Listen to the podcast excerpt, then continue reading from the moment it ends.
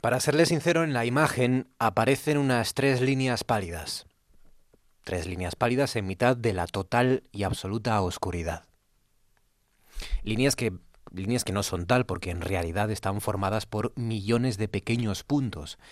Y hay uno de esos puntos que sobresale entre todos. Un pequeño punto azul que representa casi un píxel en toda esa imagen. Es la foto que tomó la sonda espacial Voyager 1 en el año 1990. La Tierra, nuestro planeta, visto desde 6.000 millones de kilómetros de distancia. 6.000 millones de kilómetros. Y es la imagen a la que Carl Sagan dedicó su libro Un punto azul pálido. Mira ese punto, escribió Sagan. Eso es aquí. Eso es nuestro hogar. Eso somos nosotros. En Él todos los que amas, todos los que conoces, todos a los que alguna vez escuchaste, cada ser humano que ha existido, vivió su vida. La suma de todas nuestras alegrías y sufrimientos, miles de religiones seguras de sí mismas, ideologías y doctrinas económicas, cada cazador y recolector, cada héroe y cobarde, cada creador y cada destructor de civilizaciones, cada rey y campesino, cada joven pareja enamorada, cada madre y padre, niño esperanzado, inventor y explorador, cada maestro de la moral, cada político corrupto, cada superestrella, cada líder supremo, cada santo y pecador en la historia de nuestra especie, vivió ahí, en una mota de polvo suspendida en un rayo de sol. La Tierra es un escenario muy pequeño, en la vasta arena cósmica, Piensa en los ríos de sangre vertida por todos esos generales y emperadores, para que en su gloria y triunfo pudieran convertirse en amos momentáneos de una fracción de un punto. Piensa en las interminables crueldades cometidas por los habitantes de una esquina del punto sobre los apenas distinguibles habitantes de alguna otra esquina. Cuán frecuentes sus malentendidos, cuán ávidos están de matarse los unos a los otros, cómo de fervientes son sus odios, nuestras posturas, nuestra importancia imaginaria, la ilusión de que ocupamos una posición privilegiada en el universo, es desafiada por este punto de luz pálida. Nuestro planeta es una solitaria mancha en la gran y envolvente penumbra cósmica. En nuestra oscuridad, en toda esta vastedad, no hay ni un indicio de que vaya a llegar ayuda desde algún otro lugar para salvarnos de nosotros mismos. La Tierra es el único mundo conocido hasta ahora que alberga vida.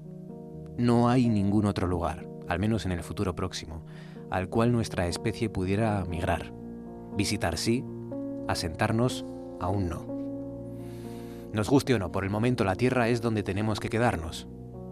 Se ha dicho que la astronomía es una formadora de humildad y de carácter, Tal vez no haya mejor demostración de la locura de los conceptos humanos que esta distante imagen de nuestro minúsculo mundo.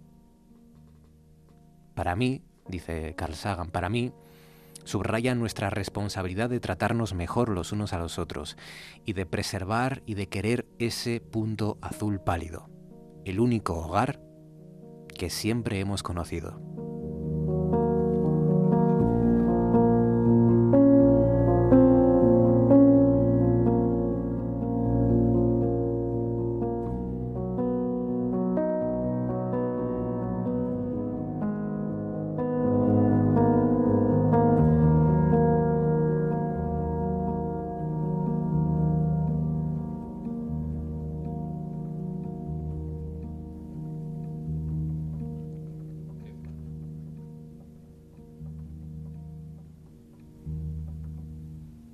En ese pequeño punto estamos todos. En ese punto estamos también nosotros, la compañía de la radio sin virus. En RPA, Noche tras Noche, con Marcos Vega.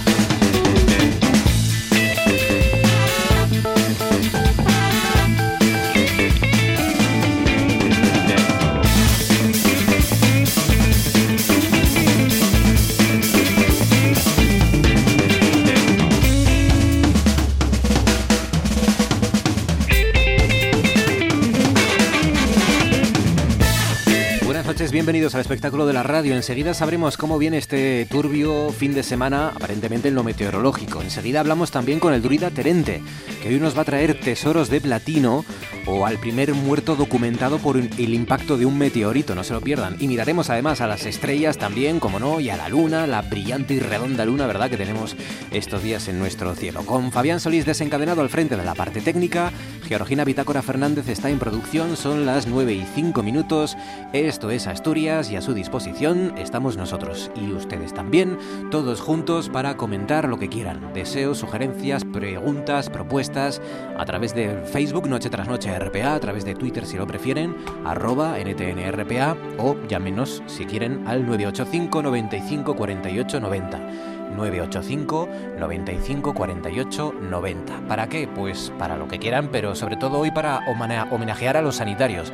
Hoy queremos seguir honrando a nuestros sanitarios y para eso les proponemos pues que nos cuenten anécdotas, experiencias, ¿no? Con algún médico, con algún enfermero, un celador, yo qué sé. Ese gesto que le tranquilizó a usted o a un familiar, esa explicación que le ayudó a entender mejor su enfermedad y por tanto incluso también a superarla, ¿no? ¿Por qué no? Porque tenemos menos miedo a lo que conocemos mejor, ¿no? Y ahí también hay una labor fundamental de los médicos, ¿no? En, en cómo nos cuentan las cosas. Por ejemplo, Alfredo García Vázquez dice, el lunes me dieron el alta después de tres semanas en el hospital por una infección en un dedo de un pie. Y no puedo estar más agradecido a todos y a todas y por todas las veces que requería asistencia médica Gracias, en mayúsculas dice Alfredo García Vázquez. Fernando del Busto dice, de crío pasé una neumonía que me dejó tumbado tres meses y el doctor Artime se convirtió en un miembro más de mi familia. Hoy en día, el pediatra de mi hija, el doctor Corujo, es otro integrante de la familia, aunque no ha sido necesario pasar ninguna neumonía para ello. Sí, un montón de anécdotas. A partir de ahí, salvo una enfermedad que para ponerme una inyección me corneó, no tengo más que cariño y palabras de gratitud a todo el personal sanitario que ha pasado por mi vida o la de los míos, incluyendo al equipo del SAMU que intentó recuperar a mi madre del infarto que se la llevó. Dice, nunca olvidaré sus esfuerzos ni el cariño y respeto con el que se portaron con nosotros. Y Águeda González Díaz, por ejemplo, dice, hola, el pediatra, me gusta porque Águeda siempre saluda con ese hola y muchas exclamaciones. Esto presta Águeda entre nosotros. Dice, hola, el pediatra que me atendía de niña era un poco rudo de apariencia, pero cariñoso y con mucha mano izquierda para los críos. Fijaros que hasta me gustaba ir al médico. Yo recuerdo... Georgina Fernández, buenas noches. Hola, ¿qué tal? Yo recuerdo la sala de espera de mi pediatra. ¿Tú te ah. acuerdas del, del tuyo? No, el mío no, yo, vamos, no lo recuerdo, ¿no? Ninguna sala de espera. Yo... ya recuerdo el sitio donde me atendía. Bueno, yo recuerdo que el sillón, ese donde te colocaban, estaba muy frío, porque a veces ponía un papelín este, pero bueno, no sé si en mi época había papelín ya, pero estaba muy frío. Y luego recuerdo lo, incómodo que era esto de que te metían la tabla esta, tiene un nombre, luego se preguntó ah, a Francisco Javier esta tabla que te meten para mirarte la garganta, ¿no? Que te dan arcadas siempre. Sí, sí. Para bajarte la lengua. El palo, el palo de madera, sí, para bajarte la lengua y ver la garganta. Que te hace... ¿Una espátula eso o, qué? No, creo que, no, creo que tiene un nombre más técnico que espátula. Ah, pero luego lo, mira, lo voy a apuntar para preguntárselo luego a Francis. Que igual es espátula no sé qué, ¿eh? Pero, no, no, no, no tengo ni idea. Pero sí es verdad que me acuerdo de eso. Y que luego te la regalaban, que te hacía mucha ilusión y decía, no sé para qué la quiero, pero bueno, por lo menos eso que te llevabas del, del pediatra. Facebook, Twitter 985 95 48 90. Buscamos sus anécdotas con sanitarios en los hospitales, en las consultas de los médicos, anécdotas cariñosas, a ser posible. Bueno, es casi todas las que nos estáis contando los trasnocheros. Vamos allá, al balcón.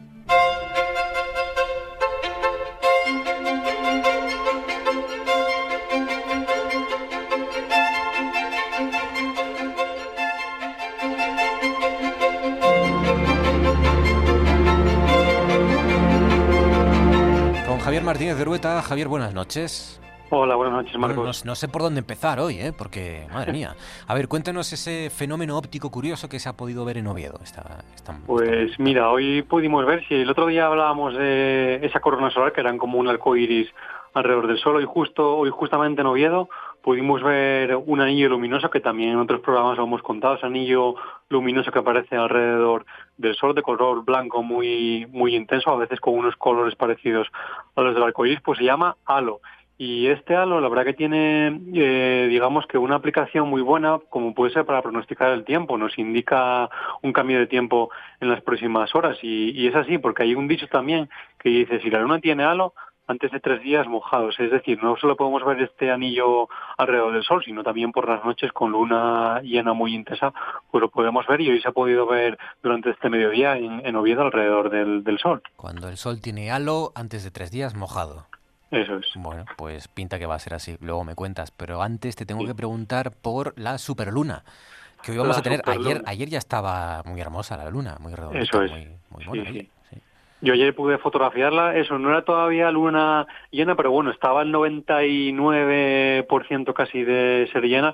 Yo la pude fotografiar porque, bueno, más o menos como vaticiné ayer y la verdad que pienso en ello porque me hubiese gustado equivocarme para poder verla hoy, porque en realidad la super llena, como digo, va a ser hoy durante esta noche, esta madrugada.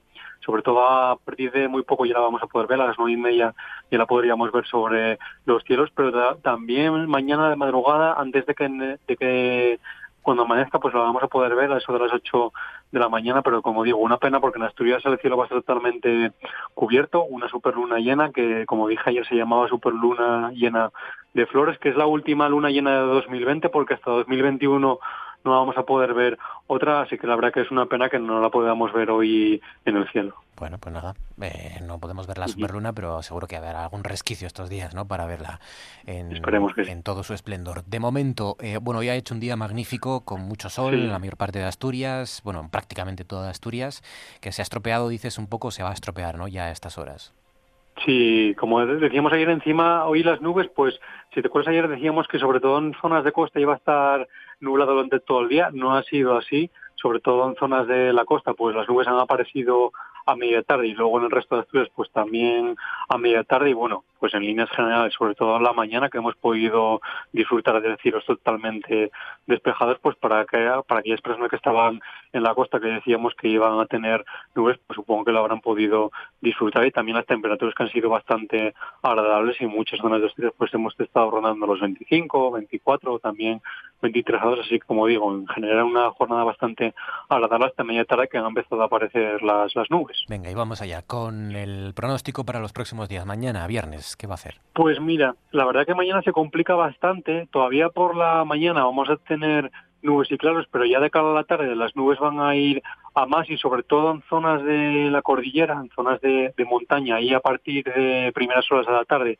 ya van a aparecer tormentas que nos van, la verdad que nos van a dejar lluvias muy muy intensas y es probable o se prevé que esas eh, tormentas luego se extiendan al centro de Asturias, al interior de Asturias y bueno, en la costa es menos probable que lleguen, pero bueno, a lo mejor se puede escapar alguna gota. Es más, hay activos avisos, María, mañana hay activos eh, avisos amarillos en toda Asturias por eh, estos fenómenos que te digo de lluvia y de tormentas, así que como te digo, sobre todo mañana el día en Asturias se va a complicar a partir de primeras horas de la tarde, que es cuando las tormentas van a hacer acto de presencia, como digo, sobre todo en la montaña interior de Asturias y luego en la costa es menos probable, pero bueno, a lo mejor a últimas horas del día sí que es probable que se escape alguna, alguna gota en esas zonas de, de la costa. Y el sábado, llévanos allí.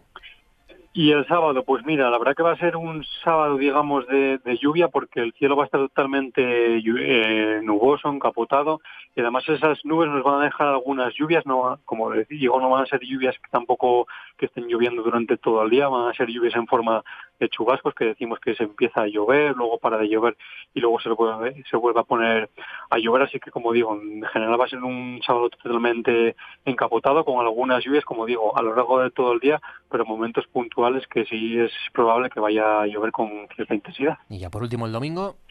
Y el domingo parecido al sábado, pero es probable que esas lluvias ya a partir de la tarde empiezan a remitir y podemos disfrutar en cualquier parte de Asturias ya de algunos claros. Así como digo, en general en toda Asturias el fin de semana lluvioso, a excepción del domingo por la tarde que ya podremos disfrutar de algunos claros. Pues nada, ya sabemos más o menos, ya tenemos controlado los próximos días. El martes volvemos a hablar. Orueta, cuídate, gracias, amigo, un abrazo fuerte. Un abrazo, hasta martes. Dinos, Georgina, ¿quién es hoy el asturiano o la asturiana de la jornada? ¿Quién has elegido?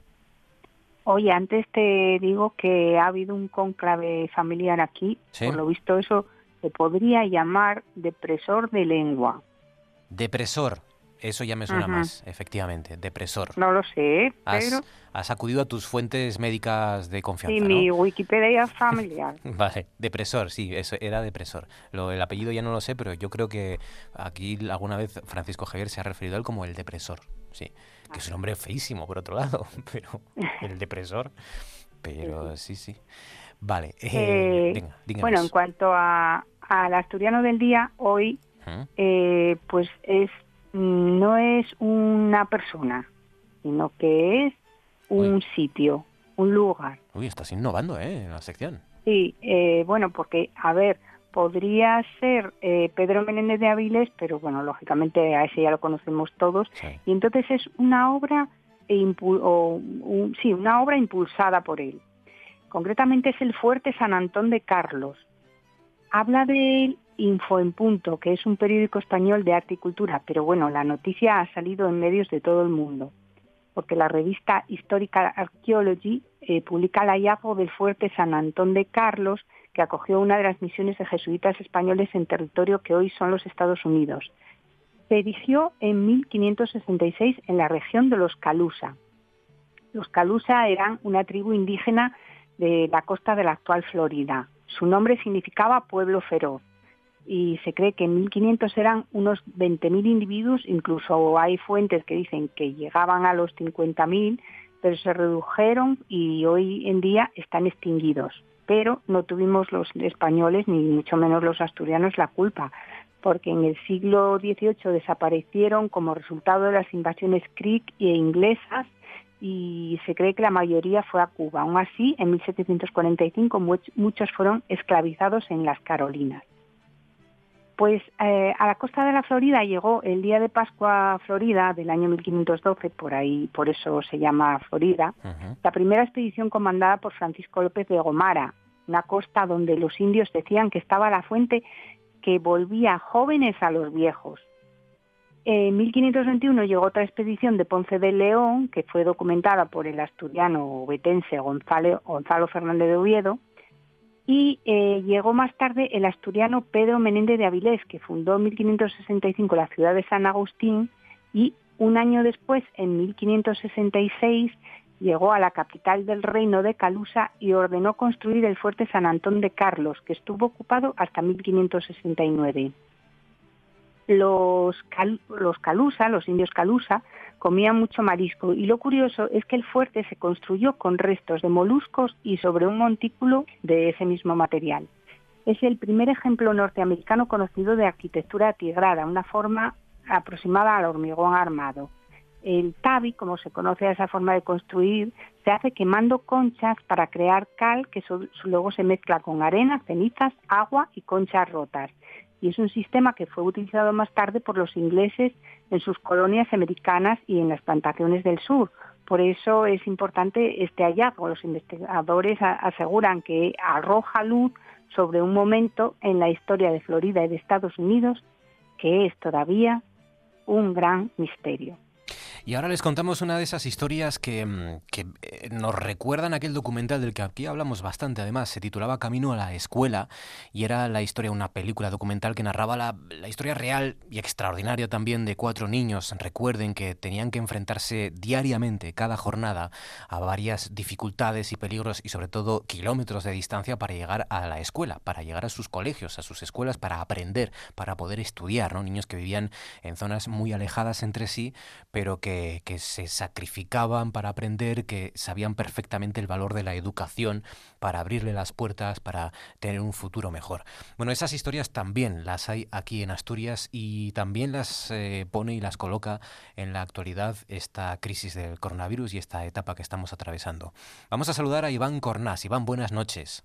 Buenas noches. Iván, eres el padre de dos niñas, Ruth y Cristina, de 13 y 12 años, eh, que necesitan recorrer tres kilómetros para conseguir cobertura y para poder seguir con el curso durante este confinamiento. Vosotros vivís en, en Berzana, en Tineo, ¿no? Así es. ¿Y, y, en qué momento, eh, eh, claro, cuando descubristeis que hay que quedarse en casa, pero hay que seguir haciendo los deberes, que, ¿cómo reaccionasteis sabiendo que no hay cobertura en vuestro hogar, en vuestra casa? Bueno, eh, teníamos una pequeña cobertura de 3G de una raya y para trabajos esporádicos pues eh, les valía, pero en el momento que empezaron a pedir eh, hacer clases online y, hacer los deberes por correo electrónico, pues se quedó pequeño y, y, nada, aquí estamos apañándonos como podemos. De hecho, tú ahora mismo estás ahí, en el, en el lugar en el que ah, las niñas hacen los deberes o envían los deberes, ¿no? Sí, estoy en, esta ocasión estoy en, en, otra finca que sé que tiene cobertura, pero sí, estoy cerca de donde hacen los deberes. Que es un monte que está a tres kilómetros de, la casa familiar para ahí descargar las tareas y recibir y enviar los correos electrónicos de los profesores. Em, lo, eh, penoso, lo penoso de, esta situación es que tenemos un, eh, un repetidor cerca del pueblo y, que sería fácil, eh, es un repetidor de, televisión y mm. sería fácil adaptar para telefonía y tendríamos eh, el problema solucionado. ¿Y qué os dicen? Iván, lo habéis denunciado, ¿qué os dicen? Bueno, va a salir en el pleno seguramente del ayuntamiento y estoy esperando a ver cuál es la contestación del equipo de gobierno. Oye, Iván, tú entonces eh, agarras el coche, supongo, o vais caminando y, vais hasta el monte y ahí envían las tareas de tus hijas. Hoy ni eso, hoy estuve trabajando con, eh, hace buen tiempo, soy ganadero, estuve trabajando haciendo rollos y las nenas se tuvieron que arreglar solas. Hoy subieron dos o tres veces en bicicleta. En bicicleta hasta el punto donde saben que hay cobertura para enviar los deberes. Así es. Yo imagino que las profesoras o los profesores son comprensivos, ¿no? Con ellas, por lo menos. Sí, lo son, sí, lo son. Mm. Sí, sí. Eh, por esa parte no hay queja. Si no calculo mal, eh, la mayor que tiene 13 años es de, está en primero de la ESO y eh, la menor de 12, la pequeña, en sexto de primaria, ¿no? Así es. Que ya son tareas, bueno, complejas. Sí, y al ser, al no asistir a clase, pues son complejas y son más abundantes yo creo que tienen más trabajo ahora que cuando tenían trabajo eh, las clases eh, normales, porque les mandan muchas más tareas. Es, es normal, al no poder estar en contacto directo, pues eh, tienen que avanzar materia como pueden. ¿Conocéis a algún, algún otro compañero que esté en la misma circunstancia, en la misma situación? Porque siempre hablamos de que muchas veces no hay suficientes ordenadores en las casas de los guajes asturianos, pero claro, lo vuestro ya es incluso peor todavía. No es una cuestión de ordenadores, es una cuestión de cobertura ya, siquiera. De que no Nosotros eh, estamos bien equipados. Tenemos eh, ordenadores, tenemos móviles, pero si no tienes cobertura es como tener un coche sin carreteras, sin que existan carreteras. Mm. Y, y, es y es fácil de solucionar, vuelvo a repetir. No es ni costoso, porque el repetidor ya existe, ni técnicamente imposible. Oye, em, Iván, tienes a, Ruth, ¿no? A la mayor, contigo. Sí. ¿Me la, podrías, ¿Me la podrías pasar, Iván, para hablar con ella? Sí, sí, te la paso. Gracias. Buenas. Hola, Ruth, ¿qué tal? Bien. Buenas noches. Eh, Ruth, quería preguntarte, mm, hoy ha sido en, me decía tu padre, me decía Iván, eh, hoy ha sido en bicicleta, ¿no? Hasta ese punto. ¿Cómo es ese punto? Descríbenoslo. ¿Es, ¿Está en mitad de la nada, en mitad del monte? ¿Dónde es ese lugar desde donde enviáis los deberes? Pues está en el monte, es como una carreterita que tira por, por el medio del monte. Y por ahí pues tenemos 4G y podemos enviar los deberes. Y, es curioso, ¿no? Que ahí sí haya cobertura y luego en vuestra casa no la, no la tengáis, claro. Está más lejos, está supongo más, más abajo, intuyo. Sí. Mm. Eh, bueno, ya con eh, la bicicleta que estáis haciendo estos días, porque son tres kilómetros en bicicleta, no es, no sé si llegáis, llegaréis agotadas, ¿no? A casa o no. Sí, a veces llegamos con un poco de dolor de piernas, pero... En estos días, ¿cuántas veces habéis subido en bicicleta, Ruth?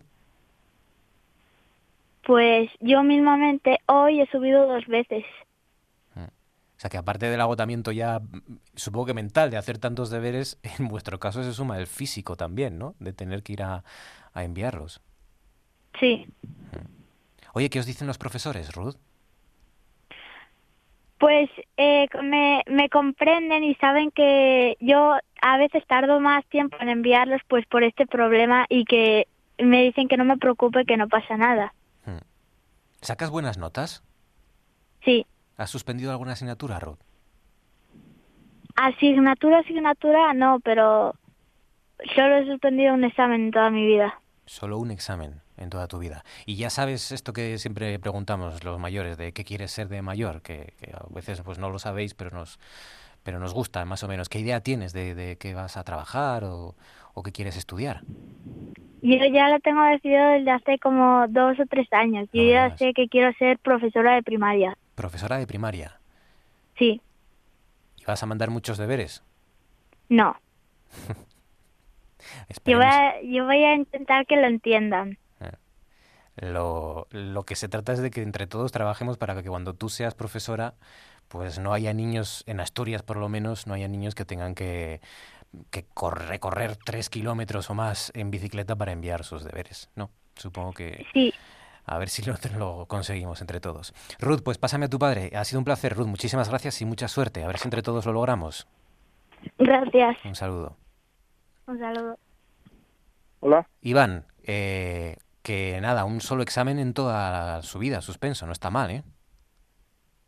Sí, sí, sí. No, eh, son responsables y de hecho, se arreglan solas, no, no hace falta estar pendientes de ellas para las tareas ni nada.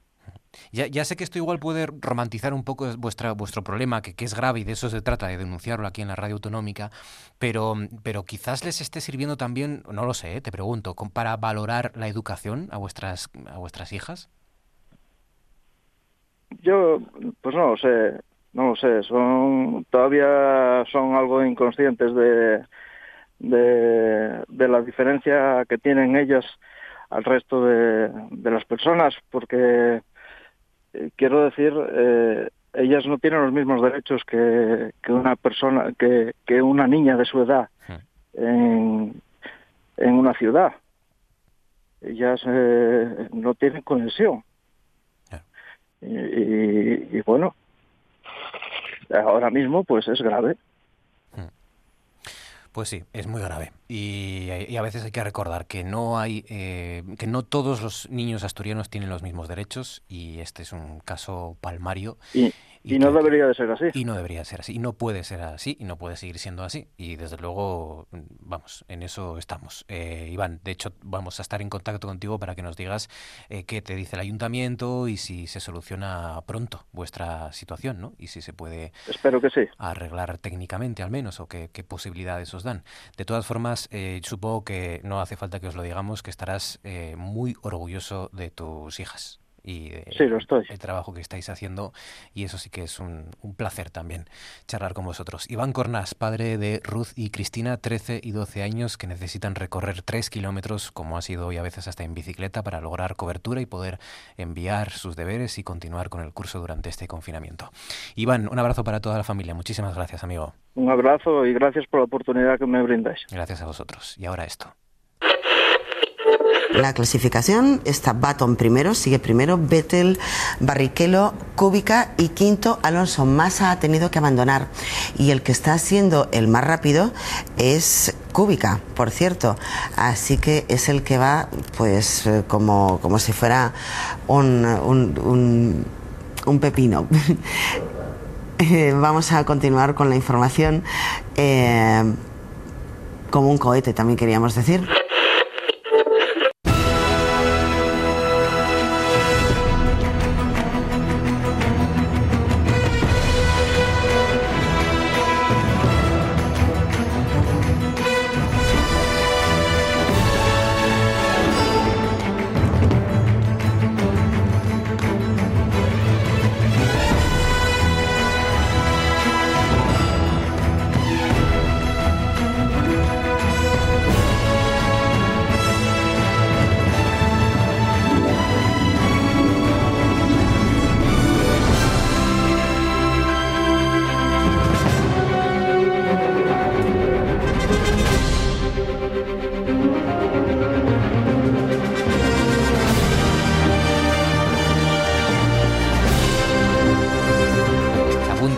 Casi casi a las nueve y media de la noche, las nueve y veintinueve minutos. Manu Espiña, buenas noches. Hola, ¿qué tal? Muy buenas noches. Fíjate, para tú que eres uno de los, de los de las personas, de los colaboradores de este programa que siempre reivindica lo, los, la separación, la, la, distancia que hay ¿no? Eh, de las zonas rurales a las ciudades asturianas ¿no? y, y las desigualdades que hay con respecto en muchas ocasiones al, al medio rural. Fíjate la historia de, de Iván Cornás y de sus hijas, eh, que tienen que, que, que, está a tres kilómetros el lugar donde pueden tener cobertura para enviar los deberes, para continuar con el curso durante el confinamiento. Acabamos de hablar con él. Sí, sí, no me digas nada, Marcos, no. no me digas nada, porque yo cuando, mira, yo cuando escucho que, que, eh, que se va a hacer vía telemática, se va a continuar el curso vía telemática, es que me río, porque en Asturias, ¿cuántos niños eh, tienen acceso a la vía telemática? Eh, fuera de Oviedo, Gijón, Avilés y, las, y los núcleos de la zona central, pues muchos no tienen acceso porque no llega. Claro. Simplemente pues porque no llega. O sea, yo te puedo contar el sitio donde yo vivo, es decir, aquí, eh, o sea, llega eh, eh, 68 K de, de rápidos. Que eso no da, Fabián, ni para, eso, o sea, ni para escuchar una canción no, no. a velocidad normal, claro. A ver, no, escuchas una, la, la, canción del gangoso. Entonces, bueno, es, es que es, no sé, eh, yo no, no entiendo, no, no la, te juro que cada día eh, soy más partidario del sentido común. Ya. Sí, pero es Por verdad Dios. que, mira, igual que ha quedado patente también que hay muchos políticos, sobre todo aquellos que llevan más tiempo, que llegan, y también es comprensible, ¿no? Pero cuando uno se sube todos los días al coche oficial y, y durante años no va a hacer la compra y no está en la calle y no tiene los problemas que tenemos la mayor parte de las personas, igual que pierden en muchos casos, y está quedando palma, demostrado, pierden el contacto con la realidad, también, es verdad que los urbanitas, la gente que vivimos en la ciudad, también perdemos perdemos la, la, el contacto con la realidad que se vive en las zonas rurales ¿no? y, y en los pueblos de Asturias. Pero, pero, pero Marcos, pero si, pero si lo tienes, es decir, en Oviedo, los niños piensan que la leche viene de la central lechera. Es decir, fíjate que Oviedo es un núcleo que, que tiene el entorno rural al lado, al lado, sí, justo. Es decir, a dos pasos, ¿no? Entonces, hasta, hasta ese punto llegamos, ¿no? Es decir, y, y, y, o sea, hiperrealista. Y además, cada vez lo digo más fuerte y más alto, vamos a tener que volver a los pueblos, no nos queda otra. Eh, el, el, el, confinamiento es lo que nos va, nos, nos tiene que, es, es la enseñanza que tenemos que dejar, que, que queda el confinamiento. Vamos a tener que buscar sitios de segunda residencia para que no haya ese contacto social. Y lo están diciendo los las eh, inmobiliarias eh, ya están diciendo que hay mucho empieza a crecer lógicamente el interés por adquirir eh, casas en las zonas rurales. Eso ya ah, pues está claro, ocurriendo. Claro, claro, claro, Pero entonces, o sea, no seamos necios, es decir, seamos eh, mucho más sabios que nadie. Dotemos a las zonas rurales de medios de, de, de, de transporte, de comunicación y sobre todo de, medios de, de internet, por ejemplo. Pues sí. Es muy sencillo, que si vale cuatro perras, si es que eso cuesta cuatro... Y ahora van a hacer una campaña para, para dar ordenadores a todos los niños, pero si no les llega la cobertura, ¿para qué los quieren? Sí, sí. Sí, sí, es un contrasentido. Bueno, eh, venga, ¿dónde nos llevas en concreto? ¿Qué pueblo o qué comarca? Pues mira, qué... eh, además, mira, además es un pueblo que, que entronca muy, muy, muy de cerca y muy, y muy ensamblado con lo que estamos hablando, ¿no?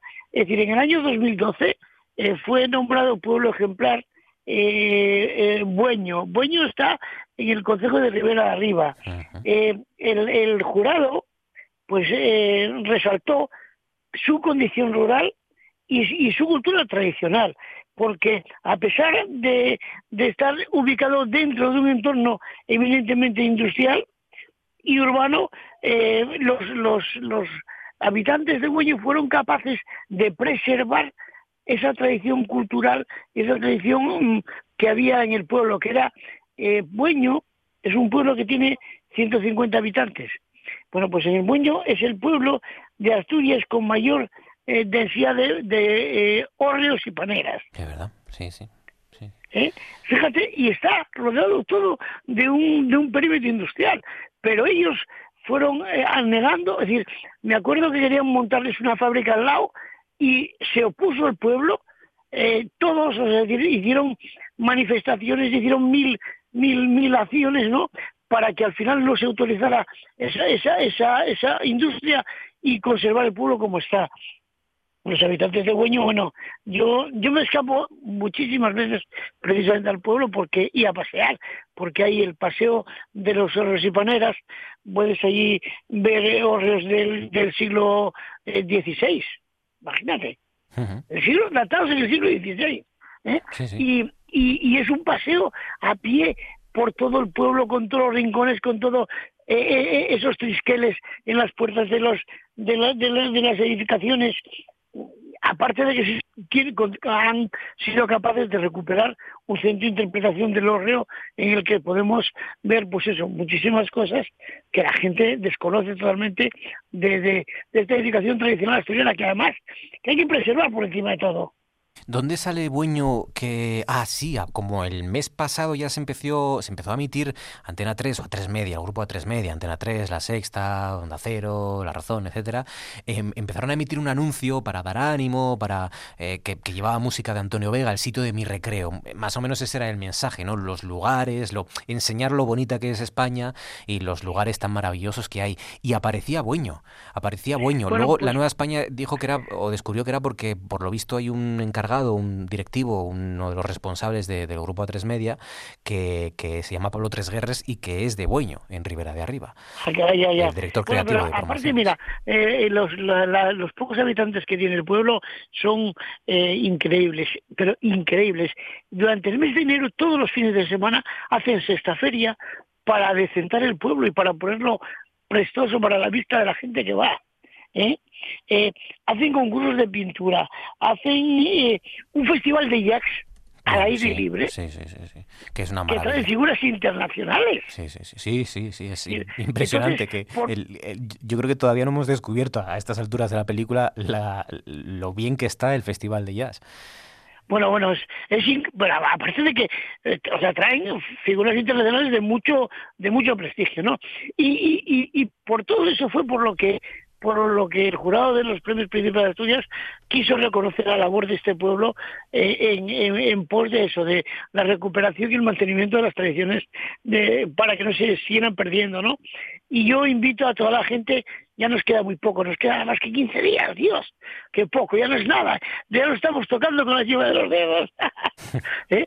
para que la gente eh, salga y vaya a ver este pueblo y todos los que hemos ido hablando en estos días, ¿no? y lo disfruten, por Dios, nos queda muy poco de esto.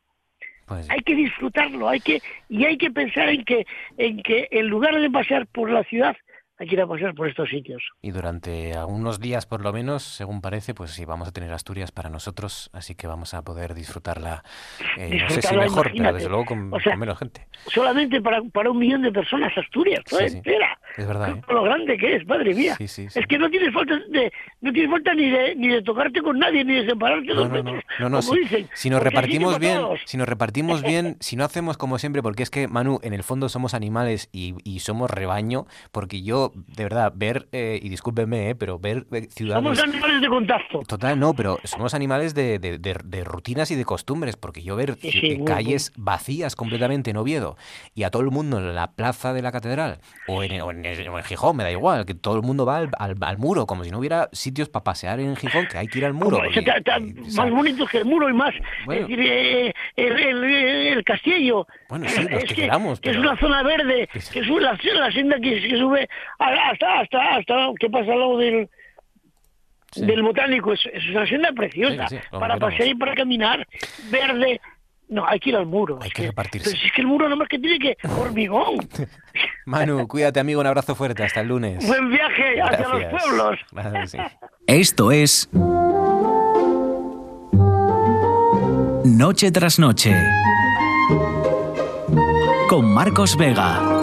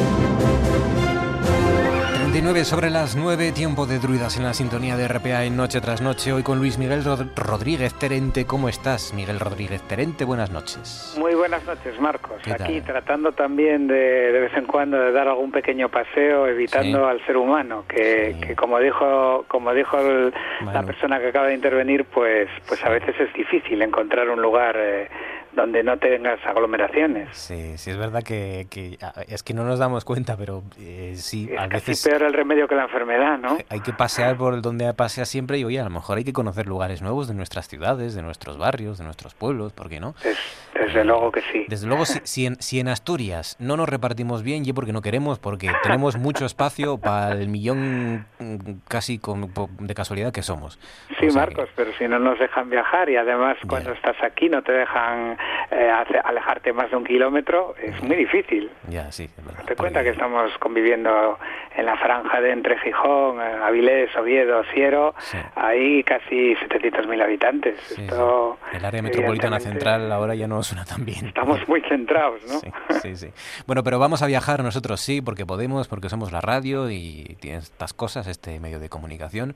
Y además los, eh, los geólogos, de hecho, sois muy viajeros, claro, porque por eso, tenéis un geólogos por el mundo, ¿no? Eh, pues sí, la verdad es que la, geología se hace en el campo, no se hace, bueno, hay mucha que se hace en el laboratorio, obviamente, pero, pero somos, somos de andar por la tierra. Por ejemplo, hoy vamos a conocer una región que yo no sabía ni que existía, es una región rusa, la región de Khabarovsk. Sí, señor. Donde se encuentra el macizo de Kondior.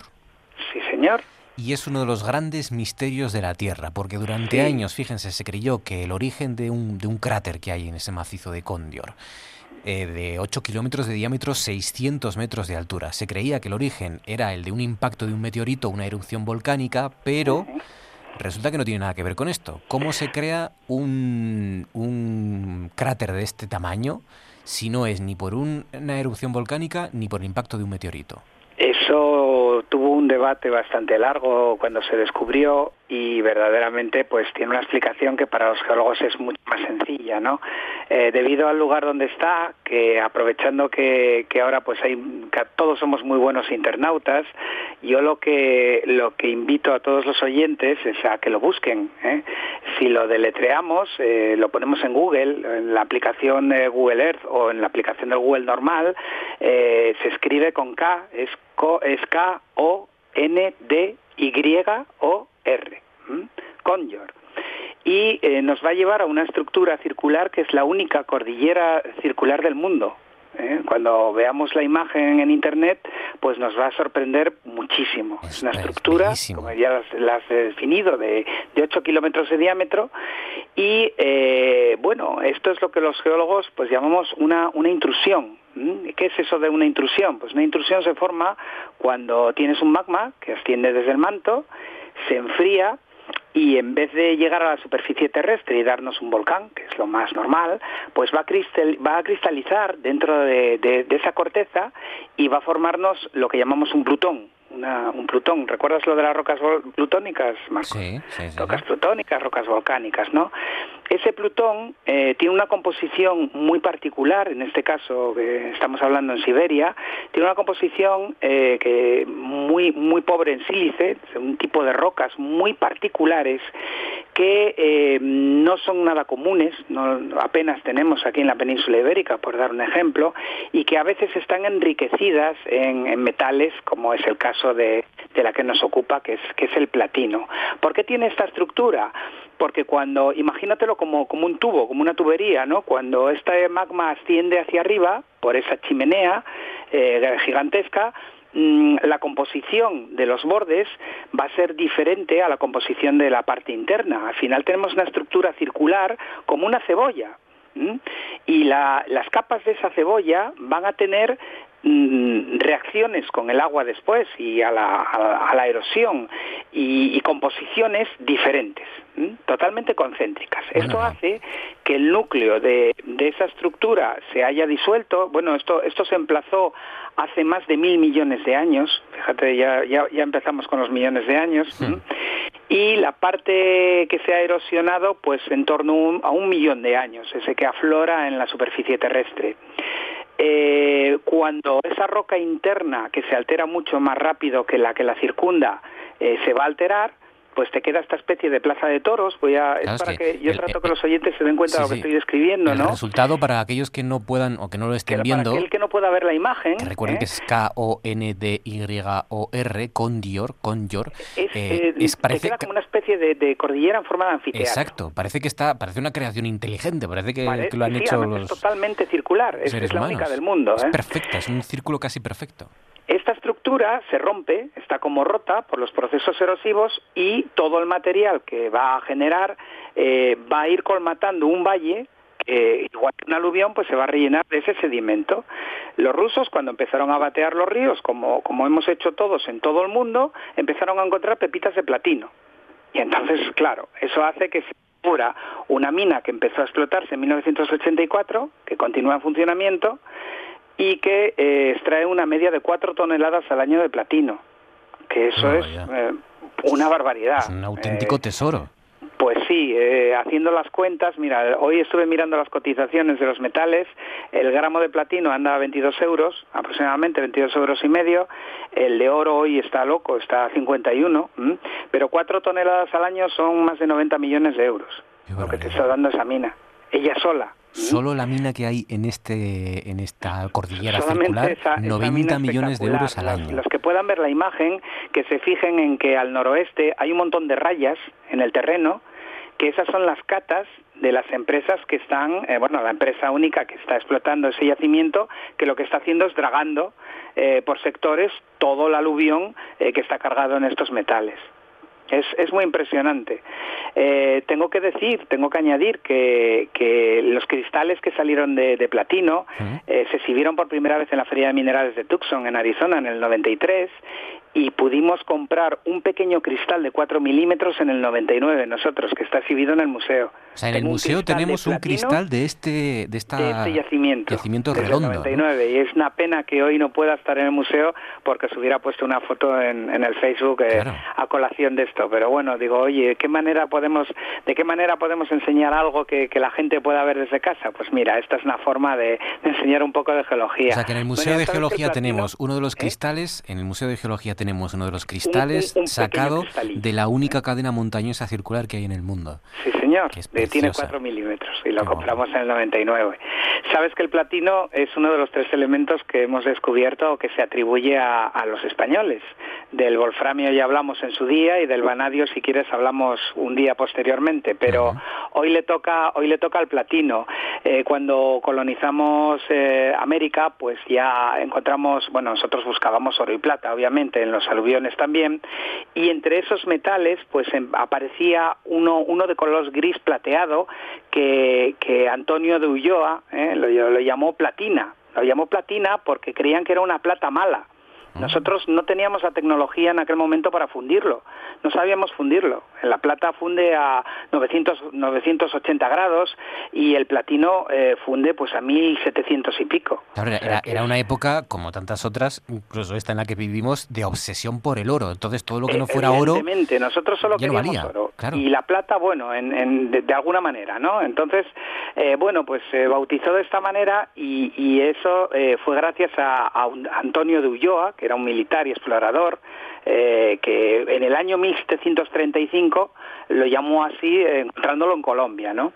Pero bueno, como nos pasa a veces en estos descubrimientos, eh, el verdadero descubridor de- del platino, el que aisló el elemento, fue un, un químico inglés, William Watson, que fue en, en el año 1741 cuando lo publicó. Nosotros se nos atribuye que lo hemos descubierto y lo hemos traído aquí, pero eh, el, el aislamiento el químico propiamente, mm, en- evidentemente Ulloa no, no le hizo ningún tipo de, de análisis.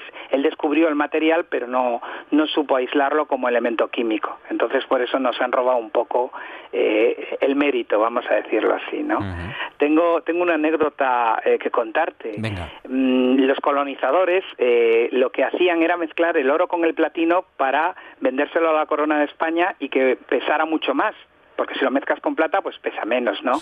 Y en 1735 eh, España emitió una ley que ordenaba destruir el platino bajo el control de los funcionarios. Se estima que se tiraron al mar y a los ríos entre 3 y 7 toneladas de platino. Madre mía. ¿Y, se puede recuperar? Eh, si vas a los ríos donde lo tiraron o al mar donde lo arrojaron, pues sí, obviamente porque entre las propiedades que tiene este metal es, eh, es un metal noble, no se oxida, es, es, muy resistente, tiene un montón de aplicaciones y verdaderamente sí, sí, el platino, el platino estará ahí toda la vida. Ahora, bueno, se utiliza en joyería, el que lo puso de moda fue, fue Luis Cartier en el año 1900 y también como anécdota, yo que soy un poco rockero, te diré que las alianzas de compromiso de, de la boda de Priscilla y Elvis Presley eh, pues lo hicieron con alianzas de platino en el, en el año 67, fue precisamente cuando ya se puso de moda, ¿no? Siempre se habla del, del, disco de platino, ¿no? Cuando vendes Bueno, y el disco de platino es que por un tiempo el platino siempre fue más caro que el oro, ahora mismo no, ahora mismo eh, de los platinoides, de los elementos eh, que se consideran del grupo del platino, el platino ahora es el, patito feo, es el, más barato, ¿no? todos los elementos, el paladio, el iridio, el osmio, el renio, rutenio, son los platinos por excelencia son todos más caros. Mira, el, disco de oro son 20.000 copias de disco, cuando se vendían discos. El siguiente era el disco de platino, que eran 40.000 copias. El disco de diamante, que es un millón de copias. Y el disco, que yo esto no lo sabía, hay uno más, que es el disco de uranio, 5 millones de copias. Pues francamente, yo, yo me quedé en el de diamante. ¿eh? verdad. yo el de uranio no sabía que tampoco que existía y sí había oído de eh, el disco de diamante, pero vamos, yo con un disco de oro me hubiera conformado, ¿eh? Oye, quiero preguntarte también de la rabiosa actualidad, porque siguen ocurriendo cosas eh, también que afectan a, nuestros druidas y también afectan a los em, a, lo que los que os ocupáis de las de los minerales, de las piedras, de todas estas cuestiones y es que y de los eh, meteoritos, porque han documentado, dice la noticia, la primera muerte de una persona por el impacto de un meteorito. que fue en 1888 en Irak la frontera entre Irak e Irán, sí, en, en, una, en una ciudad que se llama Soleimaniyah, es, un lugar eh, que, bueno, evidentemente nos, nos queda muy lejos, ¿eh, Marcos? Eh, mira, eh, ahora mismo hay mucha gente que está haciendo documentalismo, documentación, están, están investigando archivos antiguos, traduciendo documentos en todas las partes del mundo. Y es más, se está digitalizando. Esto hace que, bueno, pues que multitud de investigadores pues puedan descubrir o acceder a fuentes que jamás pudieron estar al acceso de, de los mismos, ¿no? Eh, estos investigadores, traduciendo tres documentos eh, turcos, eh, descubrieron un caso donde un sultán estaba describiendo que en ese momento de octubre de, de 1888 cayó una piedra o unas piedras del cielo, no está muy muy claro si fue una o fueron varias, y mató a una persona e hirió a otra. este caso eh, que es eh, muy sorprendente y que por supuesto cuando tenga eh, más documentación sobre estos tres manuscritos pues lo, lo trataré de incorporar a, mis conferencias porque sabes que, que hablo mucho de, meteoritos mm, sí. es cierto que, que detallan y, y, además hay que darles toda la fiabilidad del mundo, porque insisto que es muy difícil que en 1888 puedas eh, inventarte una cosa así. Hoy te lo puedes inventar, puedes decir, oye, vi un meteorito y me cayó encima. Oh, eso es mentira. Eh, en 1888 Mm, por la eh, dificultad que había en el conocimiento de estas de estas de estos fenómenos y además por lo extraordinario que son pues evidentemente no se lo iban a inventar. Luego tienen eh, eh, su parte de, realidad. Pero hay un estudio de 1993 que, que, yo mm, utilizo a, día de hoy que describe eh, el fallecimiento de otras personas por la caída de un meteorito en 1648. 1648, o sea... Sí, señor. Esto fue un, estudio que hizo casi más de un siglo antes de, de esta Sí, sí, sí, no, no, y con tanto, ¿eh? Eh, que lo he contado varias veces. Este hombre, pues, es un investigador que estaba traduciendo los, los archivos de la compañía holandesa de Indias y descubrió que eh, en un, barco que, llegó a, Batavia, eh, el capitán y toda la tripulación atestiguó que mientras navegaban en el mar hubo unas piedras que cayeron del cielo y mató a dos marineros. Fíjate. Mira, el, el hecho es tan, tan inverosímil que tiene que ser verdad. Porque si se te mueren dos tripulantes en un barco, dices, no, es que vino una ola y, cayeron al mar. Bueno, pues te lo crees. No tienes que inventar que cayeron tres piedras del cielo y que los, y que los mató. Mm, mm, fíjate, buscando estudios, pues ahora me ha llegado una pregunta que muchas personas se pueden estar haciendo en casa. Oye, ¿cuál es la probabilidad de que te caiga un meteorito encima? Adelante. Bueno, ¿Cuál es? Pues Porque con, un investigador con, con, la suerte que estamos teniendo, que con, hecho, con, la suerte ¿eh? que estamos teniendo en este año 2020, eh, no, hay que estar pendiente de todo. ¿no? Por eso. Hubo un investigador eh, eh, que, ha, que, en 2014 ha publicado ¿eh? un, un, estudio que ha hecho un matemático de probabilidades. Y en ese estudio eh, él determina que la probabilidad de que te caiga y te mate un meteorito es una entre un millón seiscientas mil. Bien, o sea bien, que eh, lo que les ha pasado a estos turcos y lo que les pasó a los tripulantes de este barco holandés, pues fue muy mala suerte. Pues sí, malísima ¿Eh? suerte. Mala, y malísima con casi suerte. dos siglos de, de, diferencia con respecto a la que de momento han documentado o defienden que puede ser la primera Defienden muerte de una persona. Que es la primera, eh, la del, de la, la, que estoy usando yo de 1648 eh, tiene una crítica y es que la documentación está en base a cartas ¿m? y los archivos de la compañía holandesa de Indias se destruyeron en la guerra. Entonces, eh, claro, mmm, unas cartas que cuenten esta historia, que insisto, oye, que son cartas de, de, del año 1667, el suceso ocurrió en 1648, insisto, ¿Quién sabe en aquel momento lo que es un meteorito, que una piedra te cae del cielo, que te mata?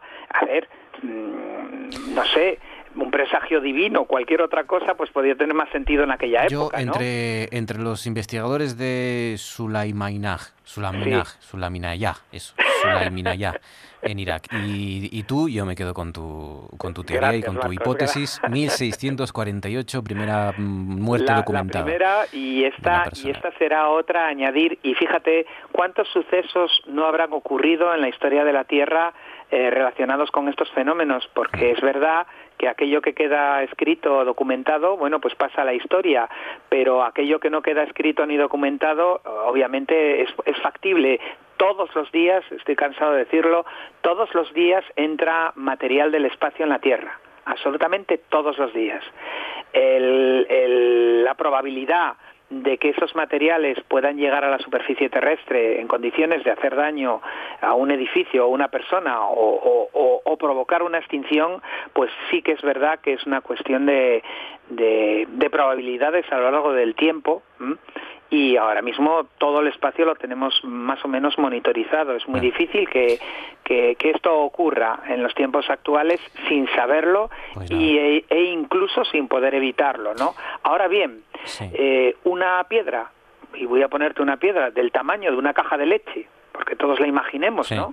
Que llegue eh, del espacio y que caiga sobre cualquier parte, como pasó en, en, en Alabama en los años 50 o como, Sí, sí. o como lo que estamos hablando ahora, pues eso puede ocurrir en cualquier momento, en cualquier parte. El De momento, en la página de Facebook, ya saben, tienen, en Noche tras Noche RPA en nuestro Facebook, ya tienen la fotografía de Conjur Massif. Ah, de sí, esta por región. favor. Eso, eso invito, a todo el mundo a verlo porque la, la cadena montañosa es, es muy espectacular. Terente, dime, ya para acabar.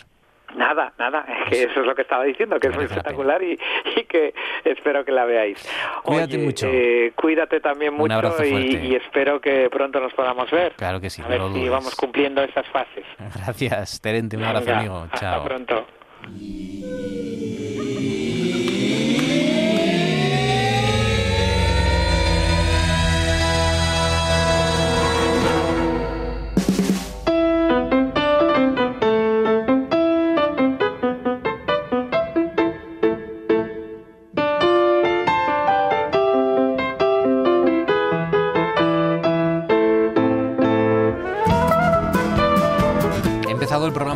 Hablando de y leyendo el texto de Carl Sagan Un punto azul pálido. Porque como la semana pasada hablamos, Enrique Díez, astrofísico del aula de astronomía, socio de Omega. Buenas noches, Quique, ¿cómo estás? Hola, buenas noches, ¿qué tal? Qué maravilla de, texto, ¿eh? Qué, qué, bien escribía este hombre, además. Además de todo, es que contaba muy bien las cosas. Carl sí. Sagan, sí. Sí, sí, es un texto muy inspirador. Pero bueno, yo estoy todavía estoy maravillado con lo que estaba contando, con lo que estabais hablando antes, sobre, sobre la probabilidad de, de, morir porque te caiga un, meteorito en la cabeza.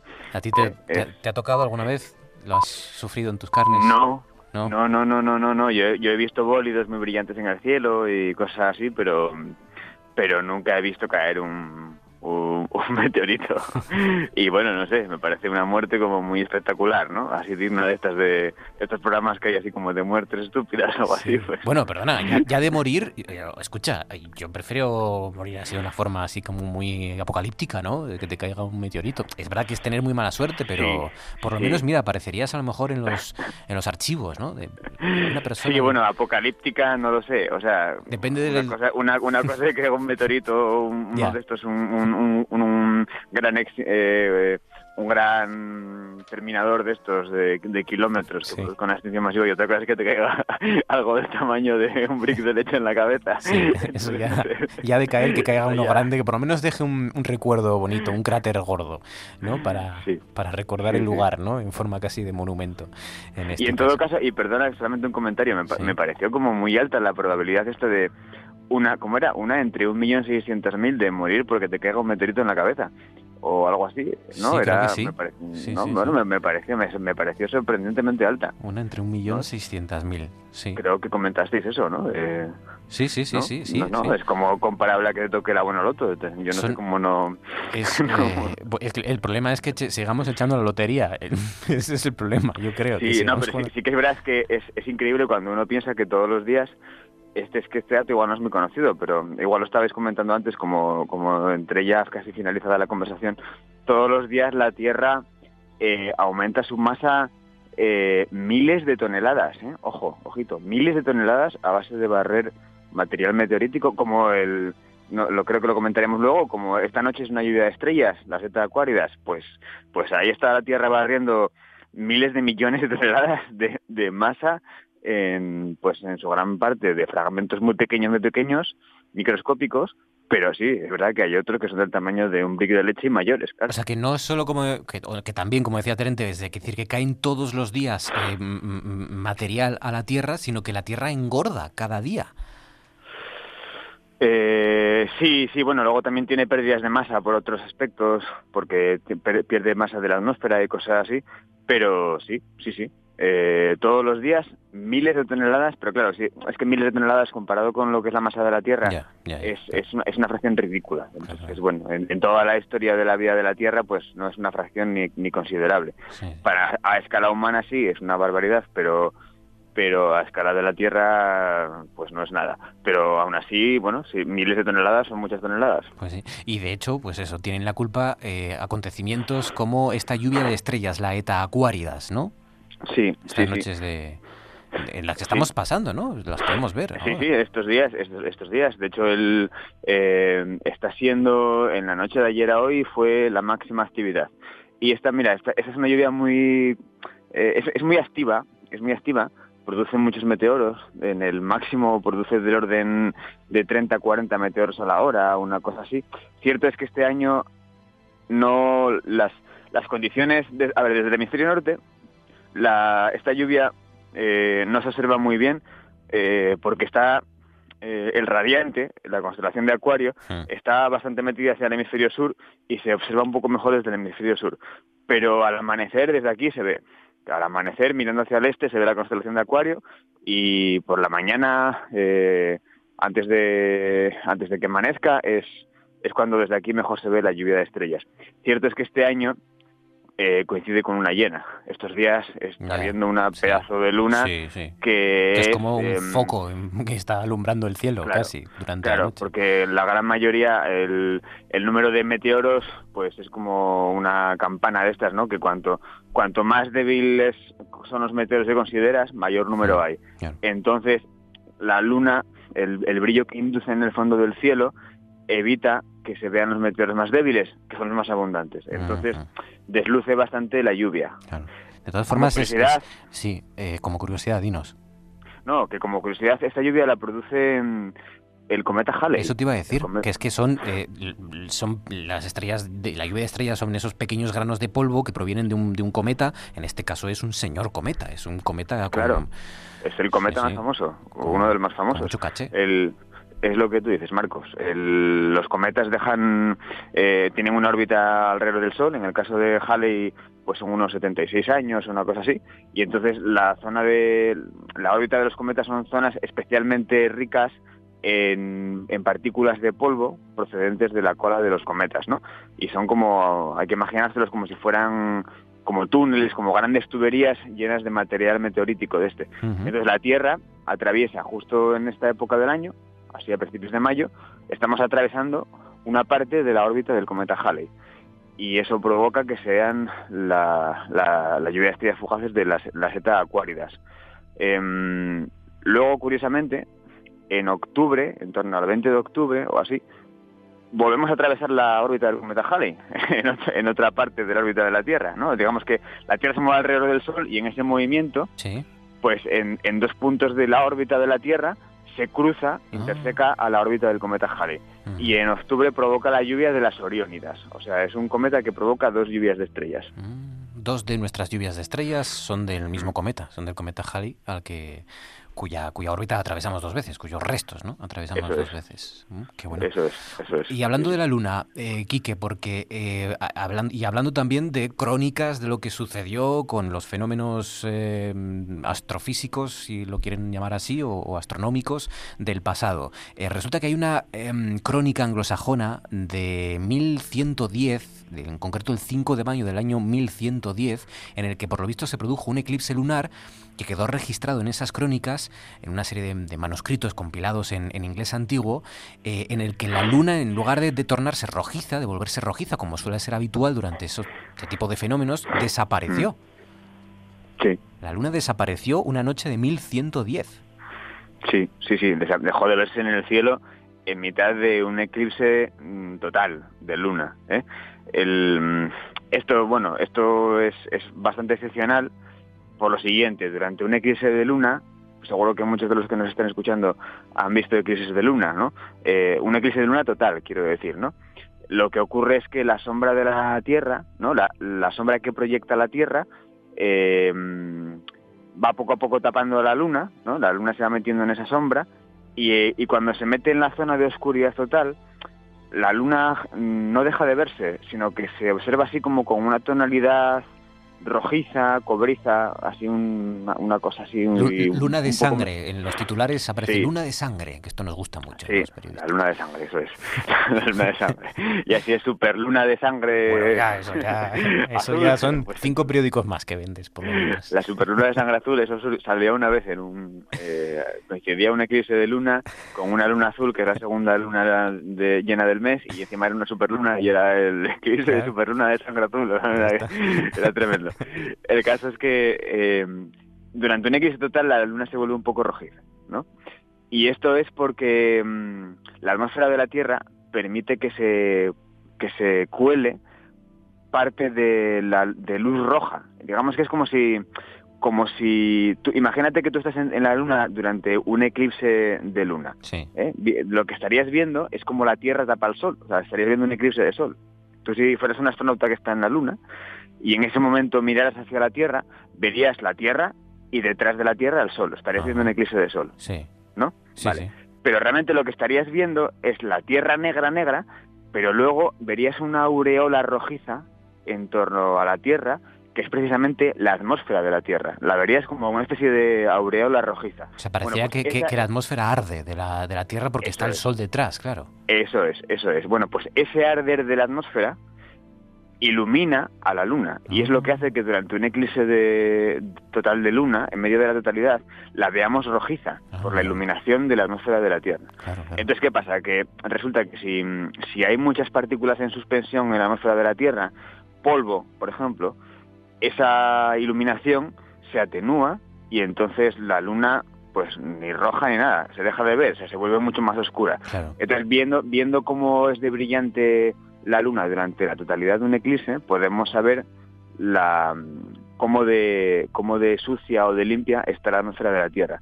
Si ha habido erupciones volcánicas, por ejemplo, si hay muchas cenizas en suspensión, pues los eclipses son muy oscuros e incluso la luna llega a desaparecer en, la mitad de un, eclipse total. Y eso es precisamente lo que parece ser que ocurrió en ese mm, instante. O sea, en ese, en ese, mm, en ese evento en particular, en ese eclipse en particular.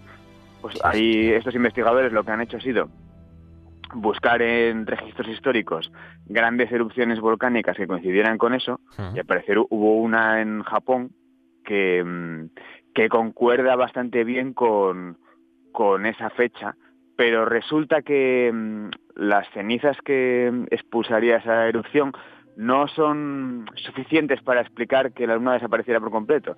Entonces parece ser que tiene, o sea, se especula con que incluso hubiera una segunda gran erupción en, conjunción con la primera y que entonces en esa época la atmósfera de la Tierra estuviera completamente llena de ceniza y eso explicaría que ese eclipse pues ocultara completamente la luna. Tan oscuro. Claro, claro, claro. Qué bonito. Bueno, sí, qué, qué, qué, miedo, supongo, para un habitante de la Tierra del año 1110. Eh, pero qué, qué bonito, qué, qué, situación también más hermosa. Sí, esto de, esto de buscar otro día, si os apetece, podemos hablar de cosas... Em, hay, hay toda una rama de la astronomía. Hay gente que se dedica a hacer algo así como es que iba a llamarlo arqueoastronomía, pero no, es arqueoastronomía. Porque arqueología de los fenómenos mm, sí, astronómicos.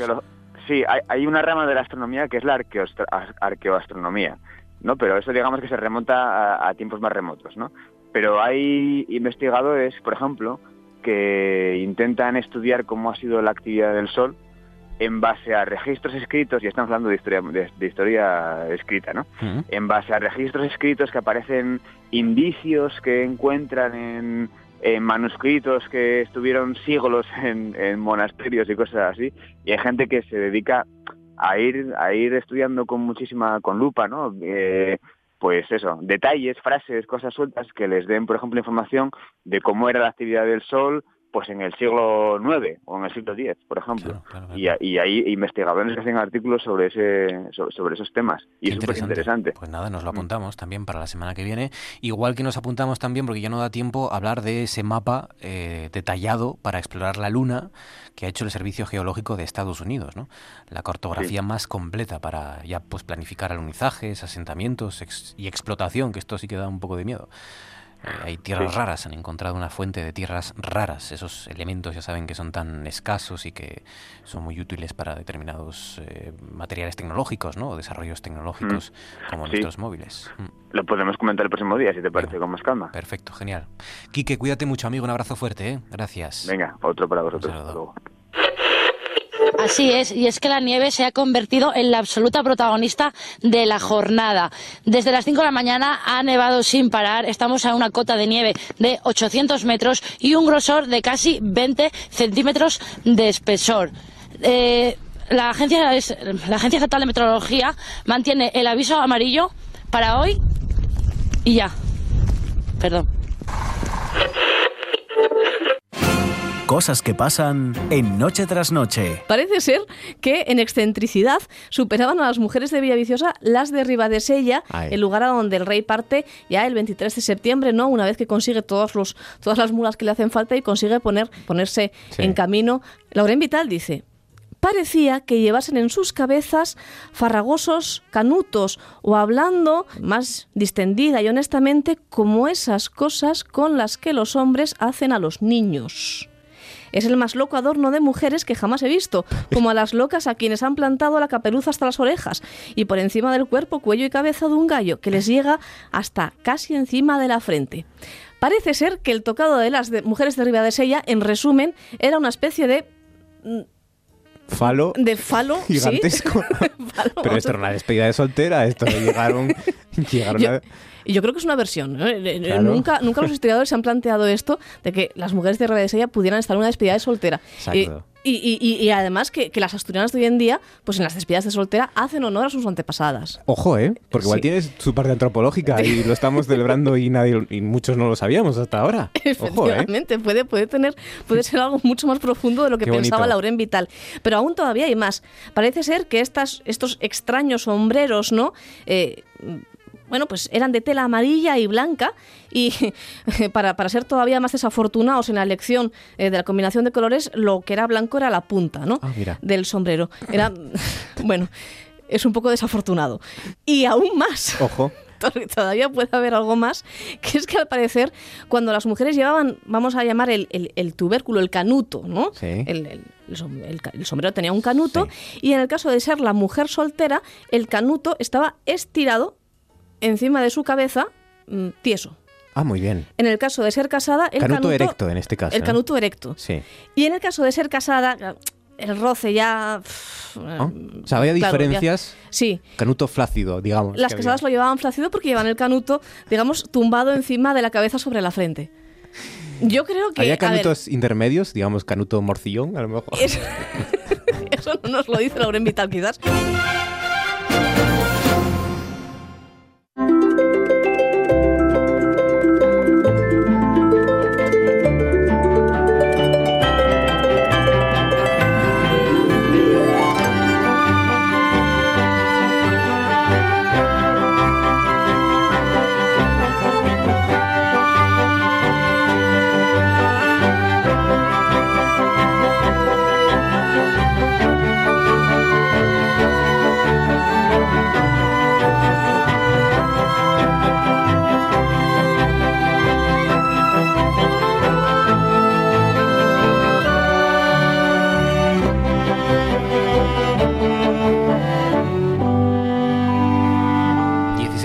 Pasan sobre las 10 de la noche y es el momento de dedicarnos ya a nuestra tertulia, a analizar lo que deja de este jueves, lo que da de sí, lo que ha dado de sí en la actualidad asturiana. Saludando a Luis Ordóñez, compañero de la voz de Asturias. Luis, buenas noches.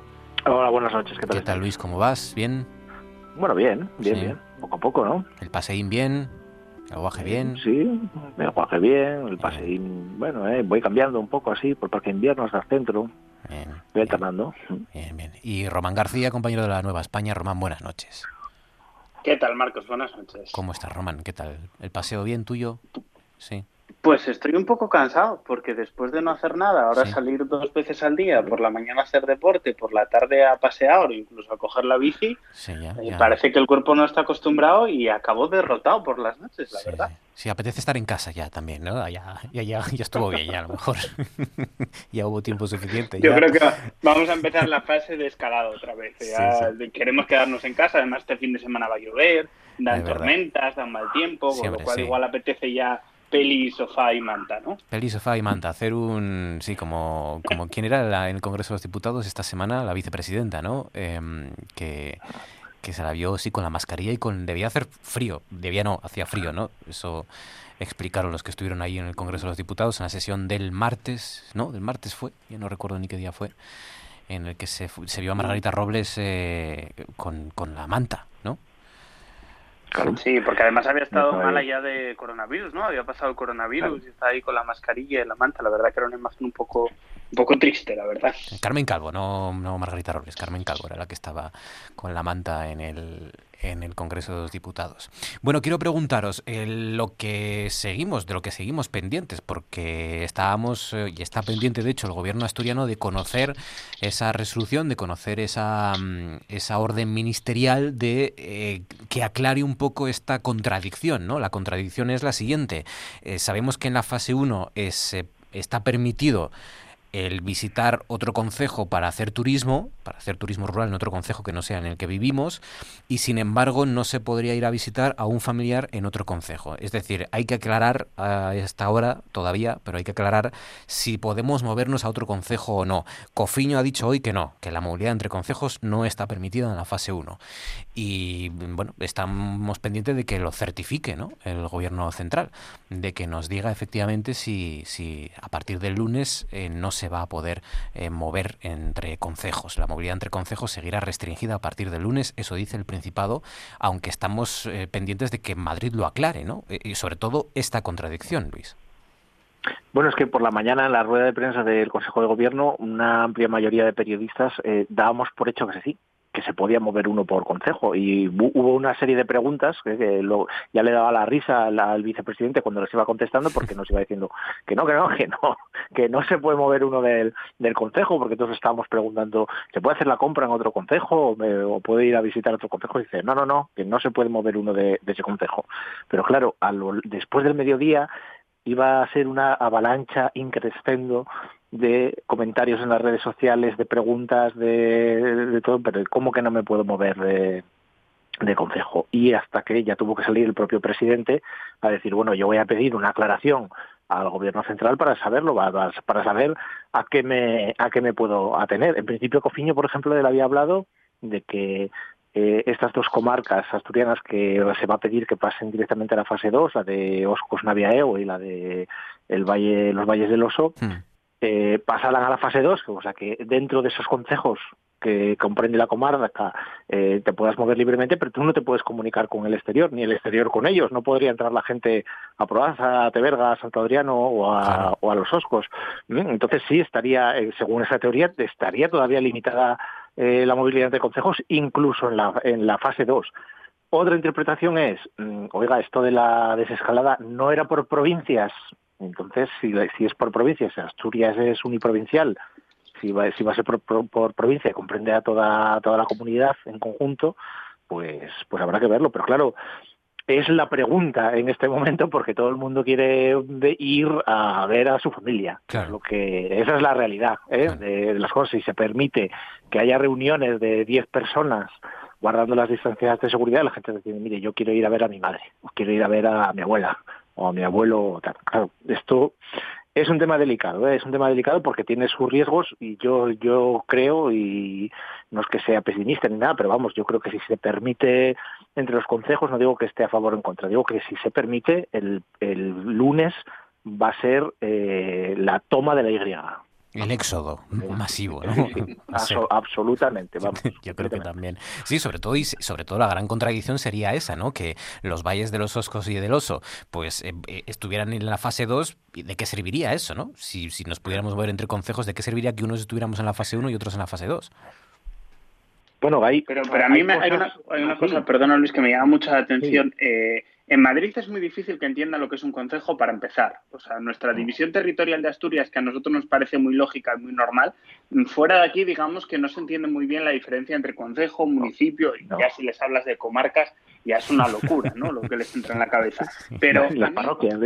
Más, más que nada es la diferencia, o sea, ¿por qué puede abrir un hotel si no puede ir nadie al hotel, no? Pero de todas maneras, yo esto tampoco lo achaco a una incompetencia del gobierno central ni del gobierno autonómico, que efectivamente Barbón está contestando ahora mismo todavía en Twitter a la gente que le pregunta, ¿no? Yo creo que es la primera vez que gestionamos algo así, entonces es normal que surjan dudas, ¿no? A mí me surgen dudas también con el horario, es decir, lo que hablábamos esta semana en redacción era que seguro que el lunes se, se, se, van a tomar por saco los horarios, que no hay horarios para nadie, porque entonces los bares van a tener que adaptarse al horario que tú puedas salir o las tiendas a las que vas a comprar, pero por lo visto no, por lo visto siguen los horarios, entonces esa toma de la Y que dice Marcos tiene que ser entre las 8 y las 11 de la noche o a primera hora de la mañana, ¿no? Sí. Entiendo. Sí, sí, esa es la otra contradicción también. De hecho, el Principado está reclamando eso, que se adapten los horarios de salida a los de las comidas y cenas para ayudar a la hostelería, ¿no?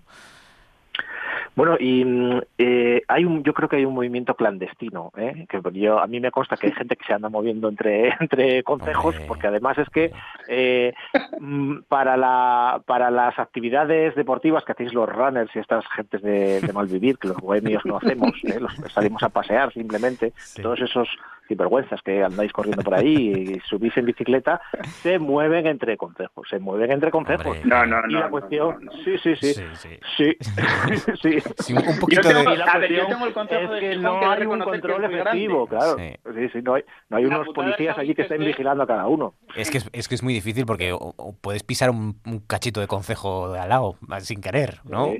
Bueno, eso es difícil, ¿eh? O sea, en Gijón no puedes pisar Siero sin querer. Tienes que ir hasta Valdornón para pisar Siero. Pero si estás en Avilés, puedes pisar Castrillón sin querer. Eso, también es verdad. Sí. sí, no, pero, pero eh, que hay personas que se están saltando las normas, eso, eso salta a la vista cuando cada vez que uno sale a la calle, ¿no?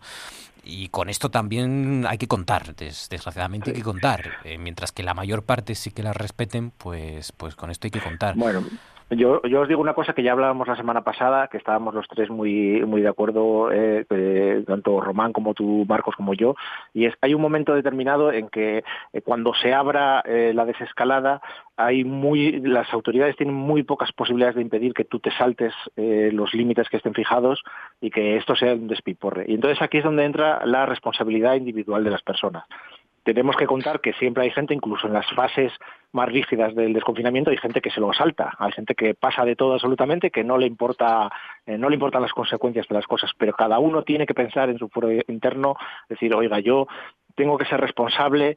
Eh, si me deja moverme a otro consejo, ir a ver a mi abuela, ir a ver a mi madre, eh, yo no puedo irme de, cachondeo luego por el bar o al pueblo, por allí, a reunirme con la gente, darme unos abrazos. No, eso no puede ser. Hmm. Sí, sí, claro. no, ni, no puedo andar dando un paseo eh, por allí y viendo a los colegas. No, no puede ser. O sea, pues vaya a verlo bajo su responsabilidad. Ya veremos además si, si es bueno de que la gente del que estamos en el área central nos vayamos por ahí a cualquier consejo a ver a gente mayor, que eso ya lo, pues no sé, la verdad si, si es muy adecuado o no y, luego que cada uno tiene que saber eh, que no es una no es solo una cuestión de que tú te puedas poner en peligro tú es que tú puedes poner en peligro a los demás yo creo que este mensaje ya lo deberíamos tener un poco aprendido así que eh, uno eh, tiene, que ser consecuente con las cosas ¿no? esa es la clave no no debemos pensar en el riesgo de contagiarnos nosotros debemos pensar o asumir que tenemos el virus y, que, y, el riesgo que corremos contagiando a los demás, pudiendo contagiar a los demás, ¿no? Es decir, que cuando a la hora de,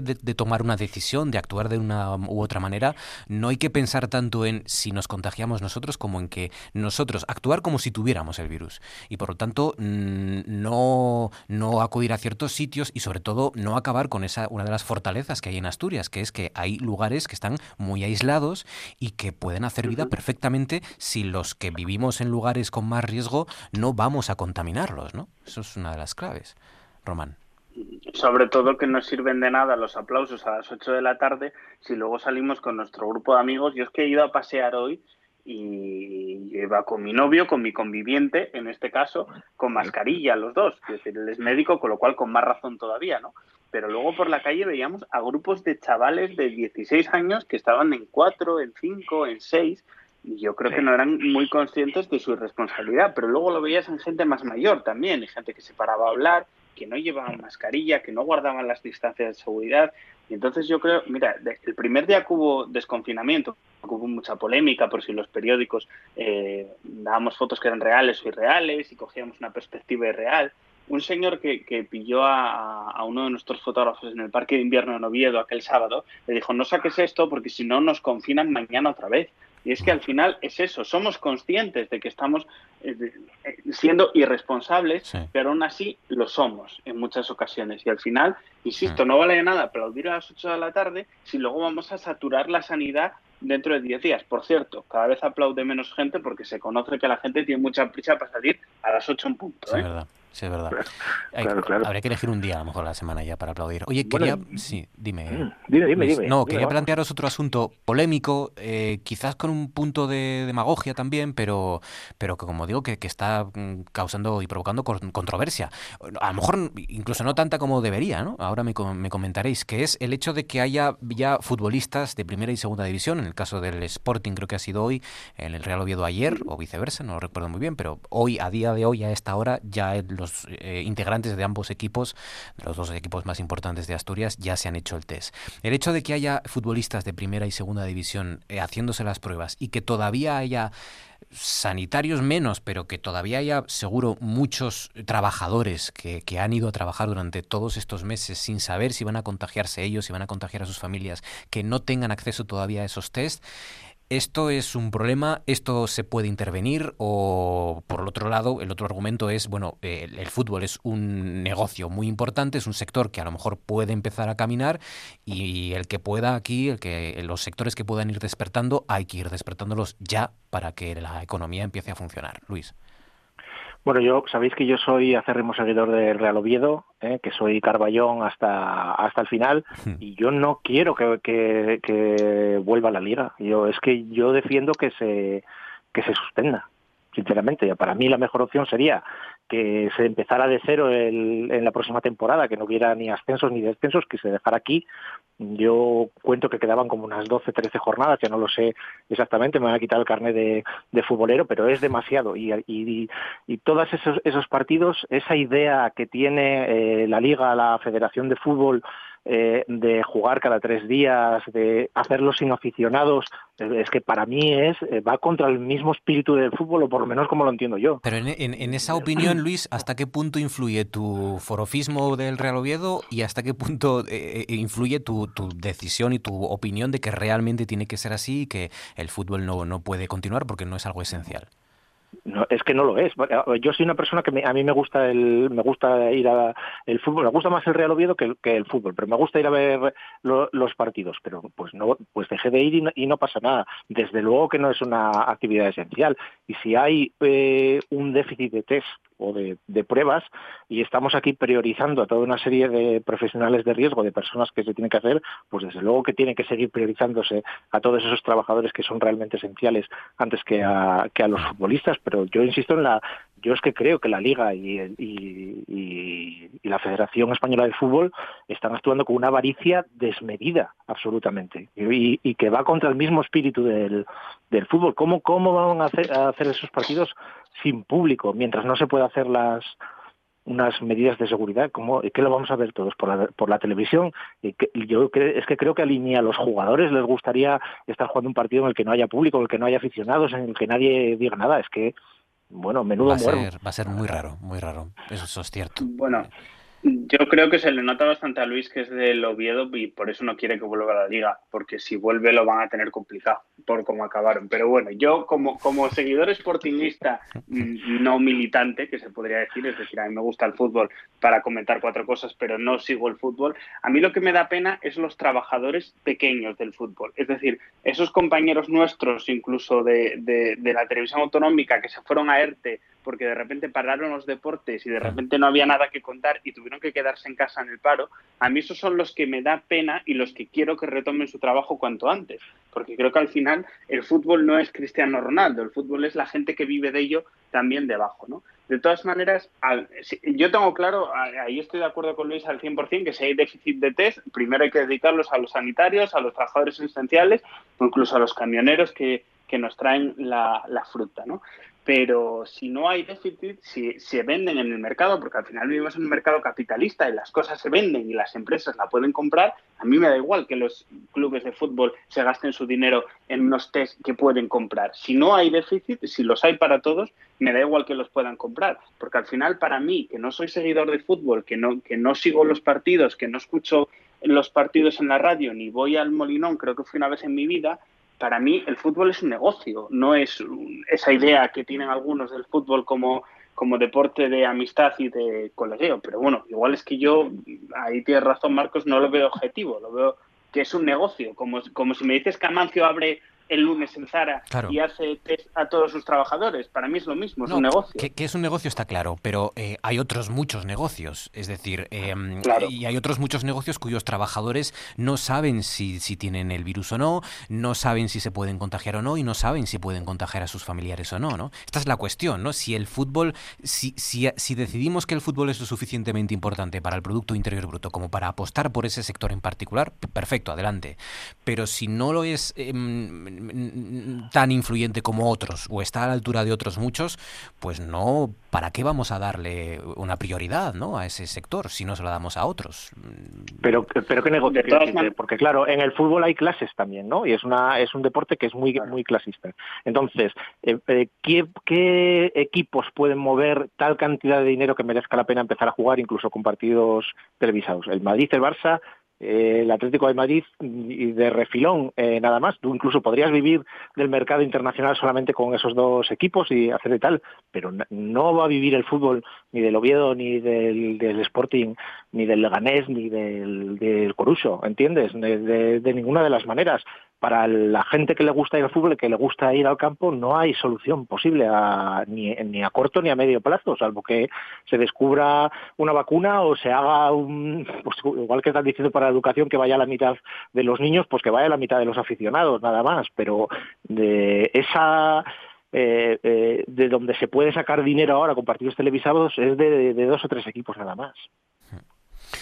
Pues veremos. Ese es el negocio. Sí, veremos porque, bueno, empieza ya prácticamente, ¿no? En un par de semanas creo que está previsto que, empiece la liga. Y, bueno, eso supone que, creo que son mil y pico test, eh, porque no son solo efectivamente los futbolistas de primera y segunda división, sino son utilleros, entrenadores, el personal de médico también, el personal de fisioterapeutas, supongo que todos los equipos eh, técnicos, directivos, etcétera. O sea que sí, sí, son, son muchas pruebas, son muchos test, ¿no? Pero bueno, em, es lo que de momento está el, gobierno central. Y ya para acabar, em, también es eh, igual algo un debate demagógico, pero bueno, adelante. Em, el sueldo de los diputados de la Junta General, creo que ha sido solo Podemos, ¿no? El que ha propuesto que se produzca una, bajada, que se recorte el sueldo de los eh, diputados de la Junta General. ¿Creéis que los diputados de nuestro Parlamento deben recortar sus sueldos, igual que eh, en, en situaciones boyantes, pues se lo aumentan, deberían de, como gesto, eh, recortarse el sueldo o no? ¿O esto es demagogia? Luis. Bueno, a mí me parece estupendo que cada cual eh, haga la donación que le parezca, lo, me, lo veo muy, muy loable. Yo, contra toda la opinión popular que está muy extendida, a mí me parece que la política no está bien pagada o, que, en todo caso, debe estar bien pagada. Eh, uno no se, para meterse en política eh, tienes que tener un incentivo serio, un buen sueldo público que sea eh, que esté tasado, que esté regido por la transparencia, que esté absolutamente eh, vamos contrastado en todo momento todas las actividades y que se dé todo tipo de explicaciones es una buena defensa contra sobornos, contra todo tipo de influencias de, de lobbies y de cuestiones así y también que si queremos, como quiere la gente normalmente, decir yo es que quiero que profesionales del sector privado que tengan una gran experiencia se metan en política. Bueno, pues esa gente de profesionales del sector privado que son muy buenos y que tanto le interesan a usted, ¿cómo se van a meter en política por cuatro duros? De ninguna de las maneras. La política tiene que estar bien pagada en, en general. A mí me parece muy demagógico el debate en general de vamos a bajar el sueldo de los diputados, que puede, puede haber recortes puntuales en un momento de enorme crisis en el que mucha gente pasa enormes sacrificios, diga, pues sí, bajes un poco el sueldo, pero vamos, no me parece un, un debate bueno esa idea constante de meter que la política se tiene que trabajar por cacahuetes. Pacto de austeridad lo han llamado en Podemos. ¿Qué te parece, Román? Pues yo estoy completamente de acuerdo con Luis. Es decir, yo siempre he dicho que policías, jueces y políticos tienen que cobrar bien para que nadie les ofrezca un sobresueldo que sea más tentador que, verse frente a la opinión pública o que se descubra. ¿no? Para mí es un debate muy demagógico. Es verdad que en determinados momentos lo que puedes hacer, para mí el debate incluso sería si quieres tantos altos cargos y tantos directores generales y tantos viceconsejeros o quieres menos. No sería cuánto cobra cada uno, porque yo tengo amigos que están en altos cargos que han renunciado a parte de su sueldo en la empresa privada y al final eh, tiene toda la razón del mundo Luis, nadie te va a ir a ocupar un cargo público si va a ganar la mitad de lo que está ganando la empresa privada y al final no vas a poder contratar talento, que es lo que se necesita por encima de la ideología, talento. Luis Ordóñez, Román García, hoy ha sido un placer como siempre charlar con vosotros. ¿eh? Cuidaos mucho, ¿vale? Igualmente. Un abrazo, cuidaros. compañeros. Muchísimas gracias. Georgina Fernández, buenas noches. Hola, ¿qué tal de nuevo? Cuéntanos qué resto has elegido hoy, Georgina, por ahí que tienes. Pues mira, me gustó una historia que sale en el país que habla de una fábrica de papel que hay en Sri Lanka eh, que está hecho ese papel con boñigas de elefante. Bueno, es verdad, y se ve, ¿no? Cómo, cómo lo amasan, cómo hacen una pasta que luego es papel, ¿no? Exacto, sí, sí. Eh, elaboran papel con sus excrementos. Eh, y eso sirve pues para de una o sea por una parte para que haya una fábrica allí con pues un montón de trabajadores y por otra que se respete también el, pues el papel de los elefantes no porque bueno pues la tierra pues se la se la disputan agricultores y, elefantes. De esta manera pues como sirven también pues para su riqueza, pues eh, pues nada, es, algo que, resultó muy bien y que, y que bueno, se hace papel con, con, estas boñigas porque los elefantes por lo visto no digieren bien y, y, tiene en los restos, en sus restos pues quedan muchas fibras que son fenomenales para hacer papel. ¿Y del olor ha sabido algo? Si ese papel tiene un aroma... Eh, nada, nada. El, el, olor se, el, olor con, con, las técnicas con las que se fabrica el papel se, se quita. Bueno, además él siempre huele algo. También aquí en Navia tenemos eh, el olor de la fábrica de papel. Sí, ¿verdad? O sea que bueno. Georgina, cuídate. Gracias. Hasta mañana. Un vale, abrazo. Gracias. Seguimos en Noche tras Noche, segunda parte de nuestro Consejo de Actualidad.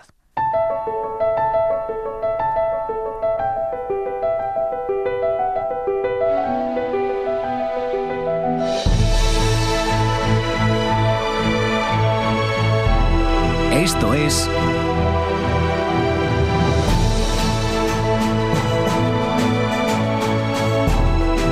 Noche tras noche.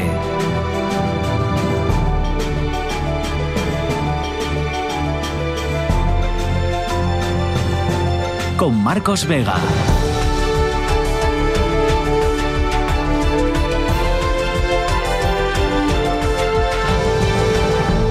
Con nuestro pediatra de cabecera, él es Francisco Javier Fernández. Francisco, buenas noches.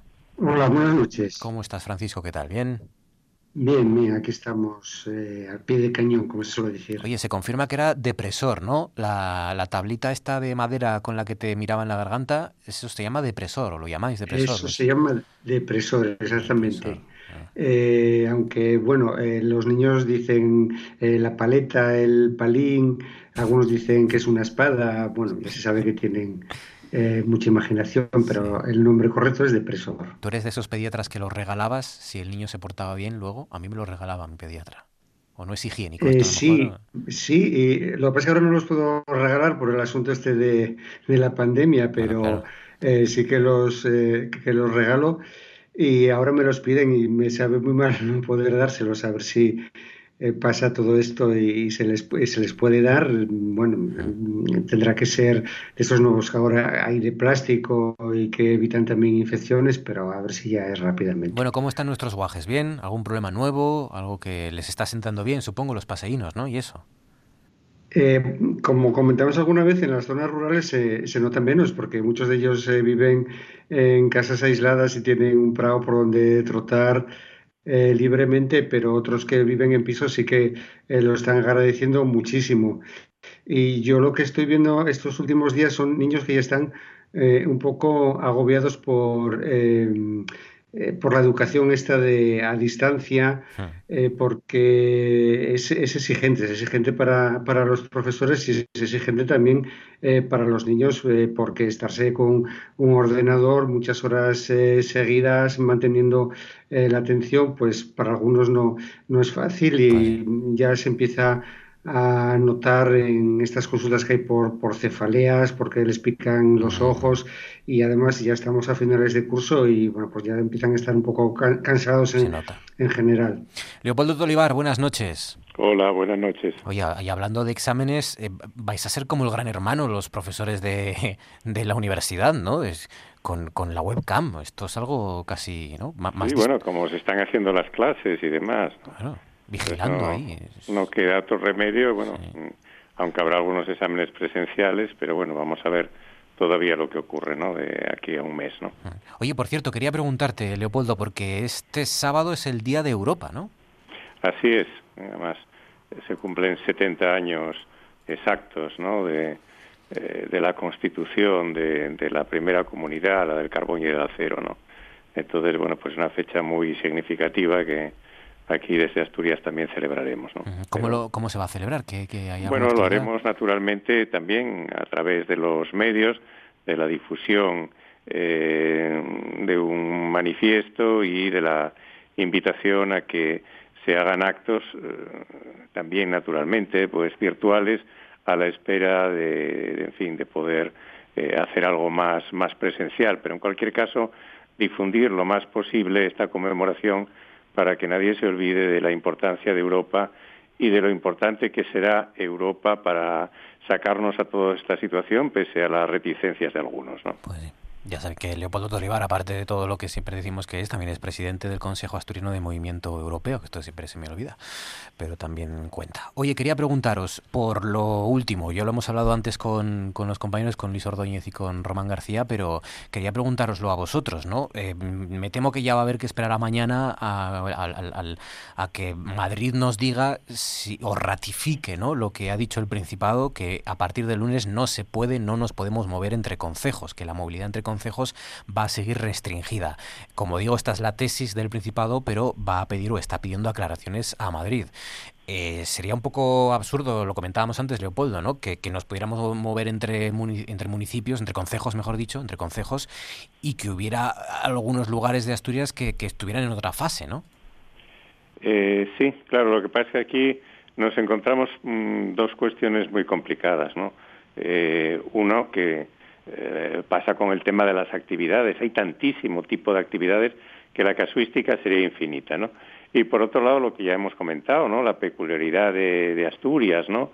Eh, esas dos zonas o macrocomarcas eh, donde se, se, piensa que se puede dar un salto en la escalada, ¿no? bueno, esto es claro, siempre tiene sus agravios comparativos porque, bueno, pues esas zonas también tienen sus concejos limítrofes a los que no se puede ir ni llegar desde las grandes ciudades, ¿no?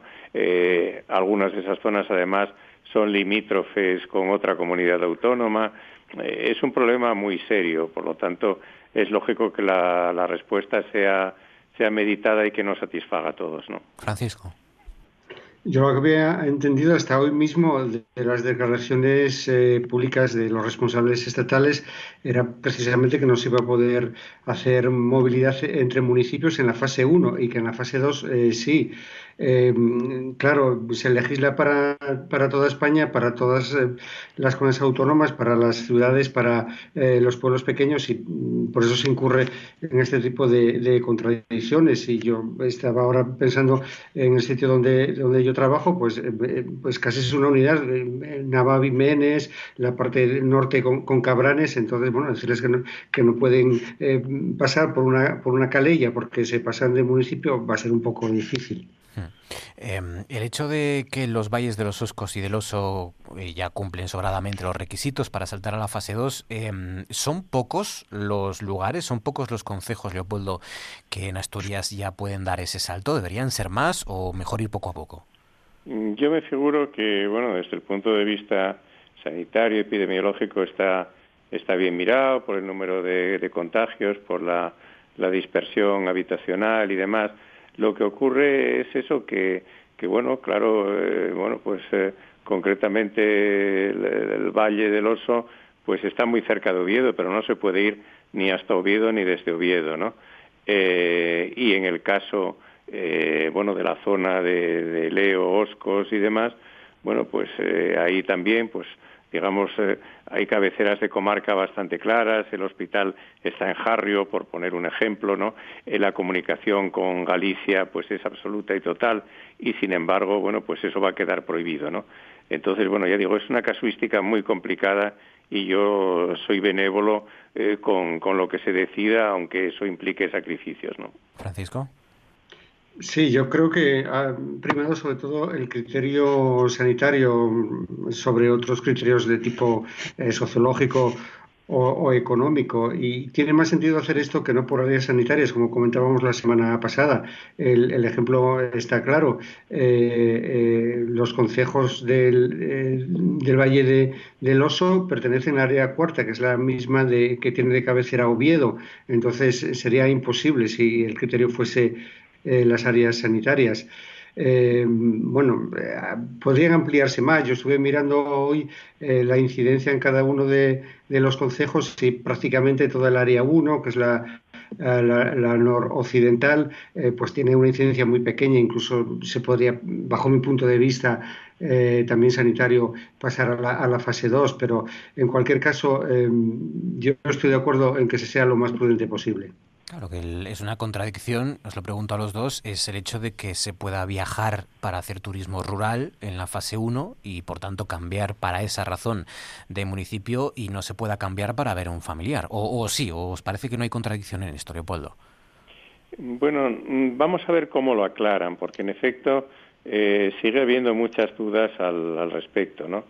Entonces, mm, bueno, yo creo que también la autoridad sanitaria, el llamado mando único, también repara, eh, en fin, por su propia convicción o porque lo está oyendo en la crítica de otros, en, este, estas posibles contradicciones y yo no querría pronunciarme eh, sobre un futurible. En efecto, eso sería una contradicción. Otra cosa es que lo vaya a ser, ¿no? Hmm. Francisco puede haber una solución intermedia, que es eh, dejar moverse entre concejos limítrofes, por la razón que comentábamos antes.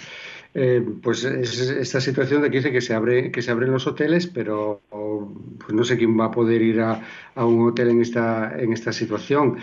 Pero eh, también yo tengo la impresión de que eh, se hacen todas estas medidas pensando ya no en la fase 1, sino en la fase 2 y en, las siguientes, que es donde va a estar un poco eh, el reto del desconfinamiento. Ahora la fase 1 se supone que, son dos semanas, son un poco de, prueba, es una llamada también de atención a todo el mundo para que, para que no se relaje eh, pues como estamos viendo estos días de, tanto corrillo y de, tanta persona interactuando indebidamente y bueno pues habría la fase 2 si puede haber un poco más de, movilidad en cualquier caso. Yo insisto eh, en la prudencia porque hoy eh, se publicaban una serie de, estudios científicos que vienen a, apuntar que el número de personas que van a estar inmunizadas eh, va a ser muy pequeño, va a ser de un 5% solo, por lo tanto va a haber muchas personas susceptibles y el riesgo de un rebrote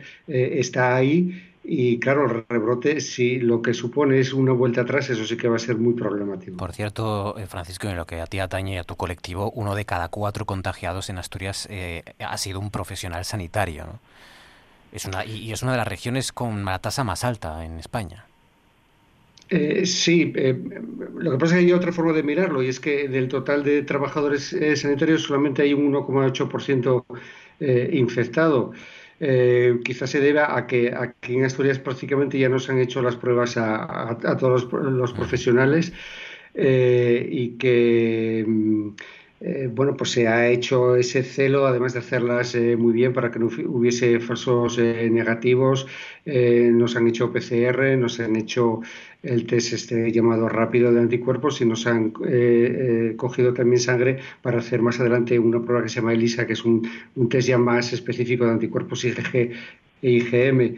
Entonces, bueno, es un, es un número eh, muy alto, sobre todo porque al principio eh, pues estaba trabajando a ciegas eh, la primera semana, la semana hasta del, 9 de marzo, que prácticamente no se había hecho ninguna alerta, pues estaban viendo personas con fiebre, con procesos respiratorios, algunos de ellos seguramente que eran COVID-19 y las medidas que se tomaban eran prácticamente nulas. Y a cambio, pues mira, esta otra noticia, otra vez un día más, y creo que ya van tres aquí en Asturias. Hoy Asturias no ha registrado ningún fallecimiento por coronavirus. Ya saben que los datos suelen salir a esta hora de la, de la tarde-noche, o de la noche más bien, y, esa es la, la, información, que hoy hay cero, hay ninguna persona muerta hoy por coronavirus en Asturias. Ayer fueron cinco, hay sí 10 personas confirmadas más, ayer fueron 16, en total 2.336 personas tienen, han, dado positivo por coronavirus y, han fallecido 292. Pero hoy no ha habido, fue, en las últimas 24 horas no ha habido muertes por coronavirus en Asturias. Y para ya para acabar eh, y para saber más o menos y para contemplar también y calibrar la dificultad de todo esto, porque estamos escuchando al ministro IA que tienen que cambiar también determinados horarios de los más pequeños en algunas comunidades autónomas donde a determinadas horas del día eh, pues no se puede pasear por la calle porque hace muchísimo calor. Em, aquí lo que está pidiendo el Principado Leopoldo es que eh, se intente compaginar con los horarios de comidas eh, para los hosteleros, ¿no? Para que podamos salir a la calle a la hora de comer o de cenar, ¿no? Para que eso se pueda ir compatibilizando en los próximos días. Pero claro, tener un horario que solo te permite salir por lo mejor, pues eso, por la mañana y, y no poder salir a comer un, o tomar alguna terraza cuando sí que se puede tomar alguna terraza. esto es todo eh, casi lugar, casi ciudad por ciudad o, metro a metro, ¿no? Prácticamente. Sí, claro, yo creo que, eh, bueno, que va siendo hora de, de ir descentralizando decisiones y no incluyo solo las comunidades autónomas, también evidentemente a los ayuntamientos donde hay una disparidad enorme en cuanto al tema del turismo, de la hostelería, del clima, ¿eh? Porque evidentemente, bueno, pues calor agobiante para los niños en Asturias es raro que se dé. Entonces, bueno, vuelvo a insistir en lo mismo, que la, casuística es muy amplia, pero está claro que si se quiere ya empezar a revitalizar eh, la hostelería, que da muchísima pena, ver ahora que ya empiezan a abrir comercios, que da mucha alegría, pero la tristeza de ver todavía los espacios de restauración cerrados, si eso se quiere revitalizar, en efecto, hay que hacerlo compatible con, los horarios en los que sale la gente. Evidentemente, el primer horario que se hizo, bueno, pues para cuadrar eh, pues los grupos de, edades, de riesgo y demás, ¿no? Pero bueno, pues ahora yo creo que ya se puede pensar en otro tipo de, de decisiones acordes con la economía también, ¿no? Ese problema con el calor aquí en principio, Francisco, para los niños no lo hay, ¿no? No, yo creo que no vamos a tener ese problema y en cualquier caso yo quiero recordar que es que estamos todavía en la fase cero. Eh, las medidas de dejar salir a los niños una hora y a los demás que paseemos a una, un horario determinado es porque estamos en, la fase incipiente en la que hay que tener todavía muchísimo cuidado. Yo creo que si vamos haciendo las cosas bien, se podrán ajustar los horarios para que podamos ir a, a comer con las medidas de precaución necesarias a un restaurante, a una terraza, pero depende todo de que lo hagamos muy bien, la fase cero y la fase 1. Leopoldo Tolivar, Francisco Javier Fernández, como siempre compañeros, un placer, muchísimas gracias, cuidaos mucho, ¿vale? Muchas gracias, igualmente. Un saludo, gracias a los dos. Con nuestros consejeros de actualidad nos vamos. Antes repasamos las noticias a través de las portadas.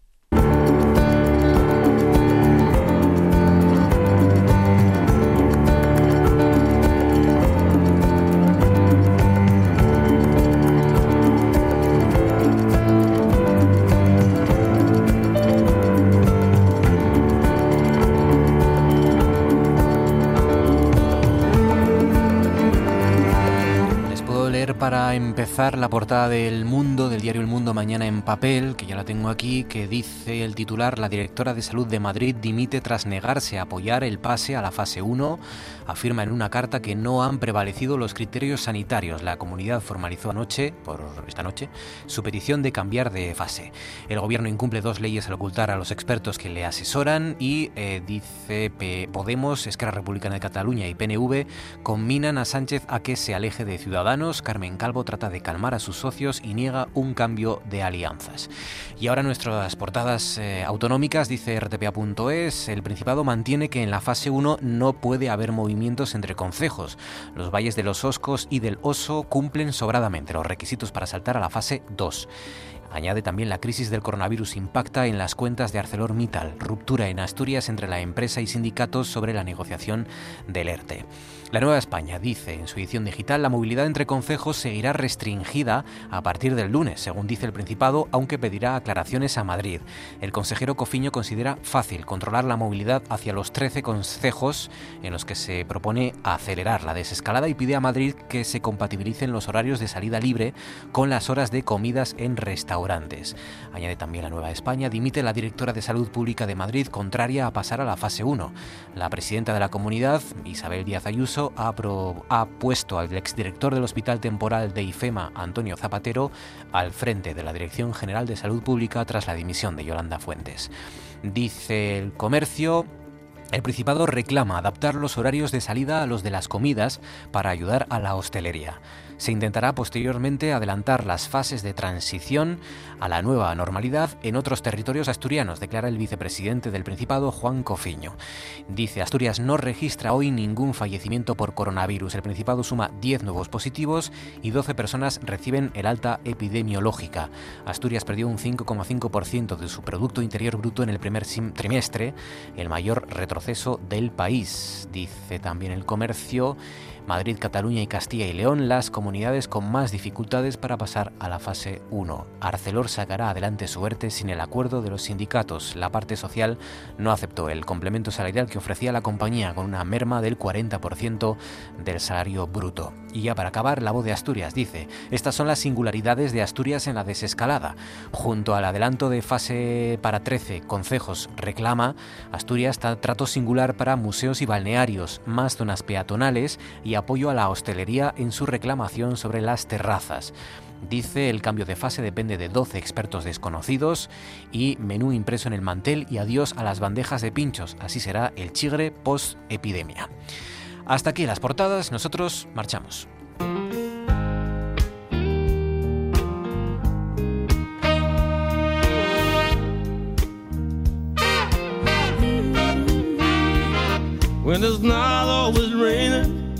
There'll be days like this. When there's no one complaining, there'll be days like this.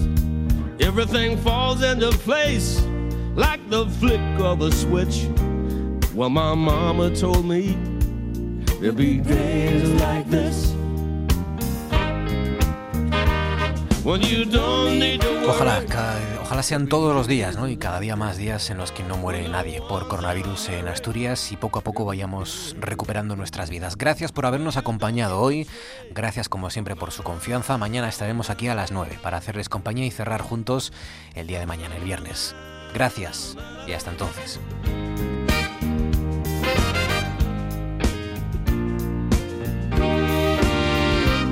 Oh, my mama told me There'll be days like this.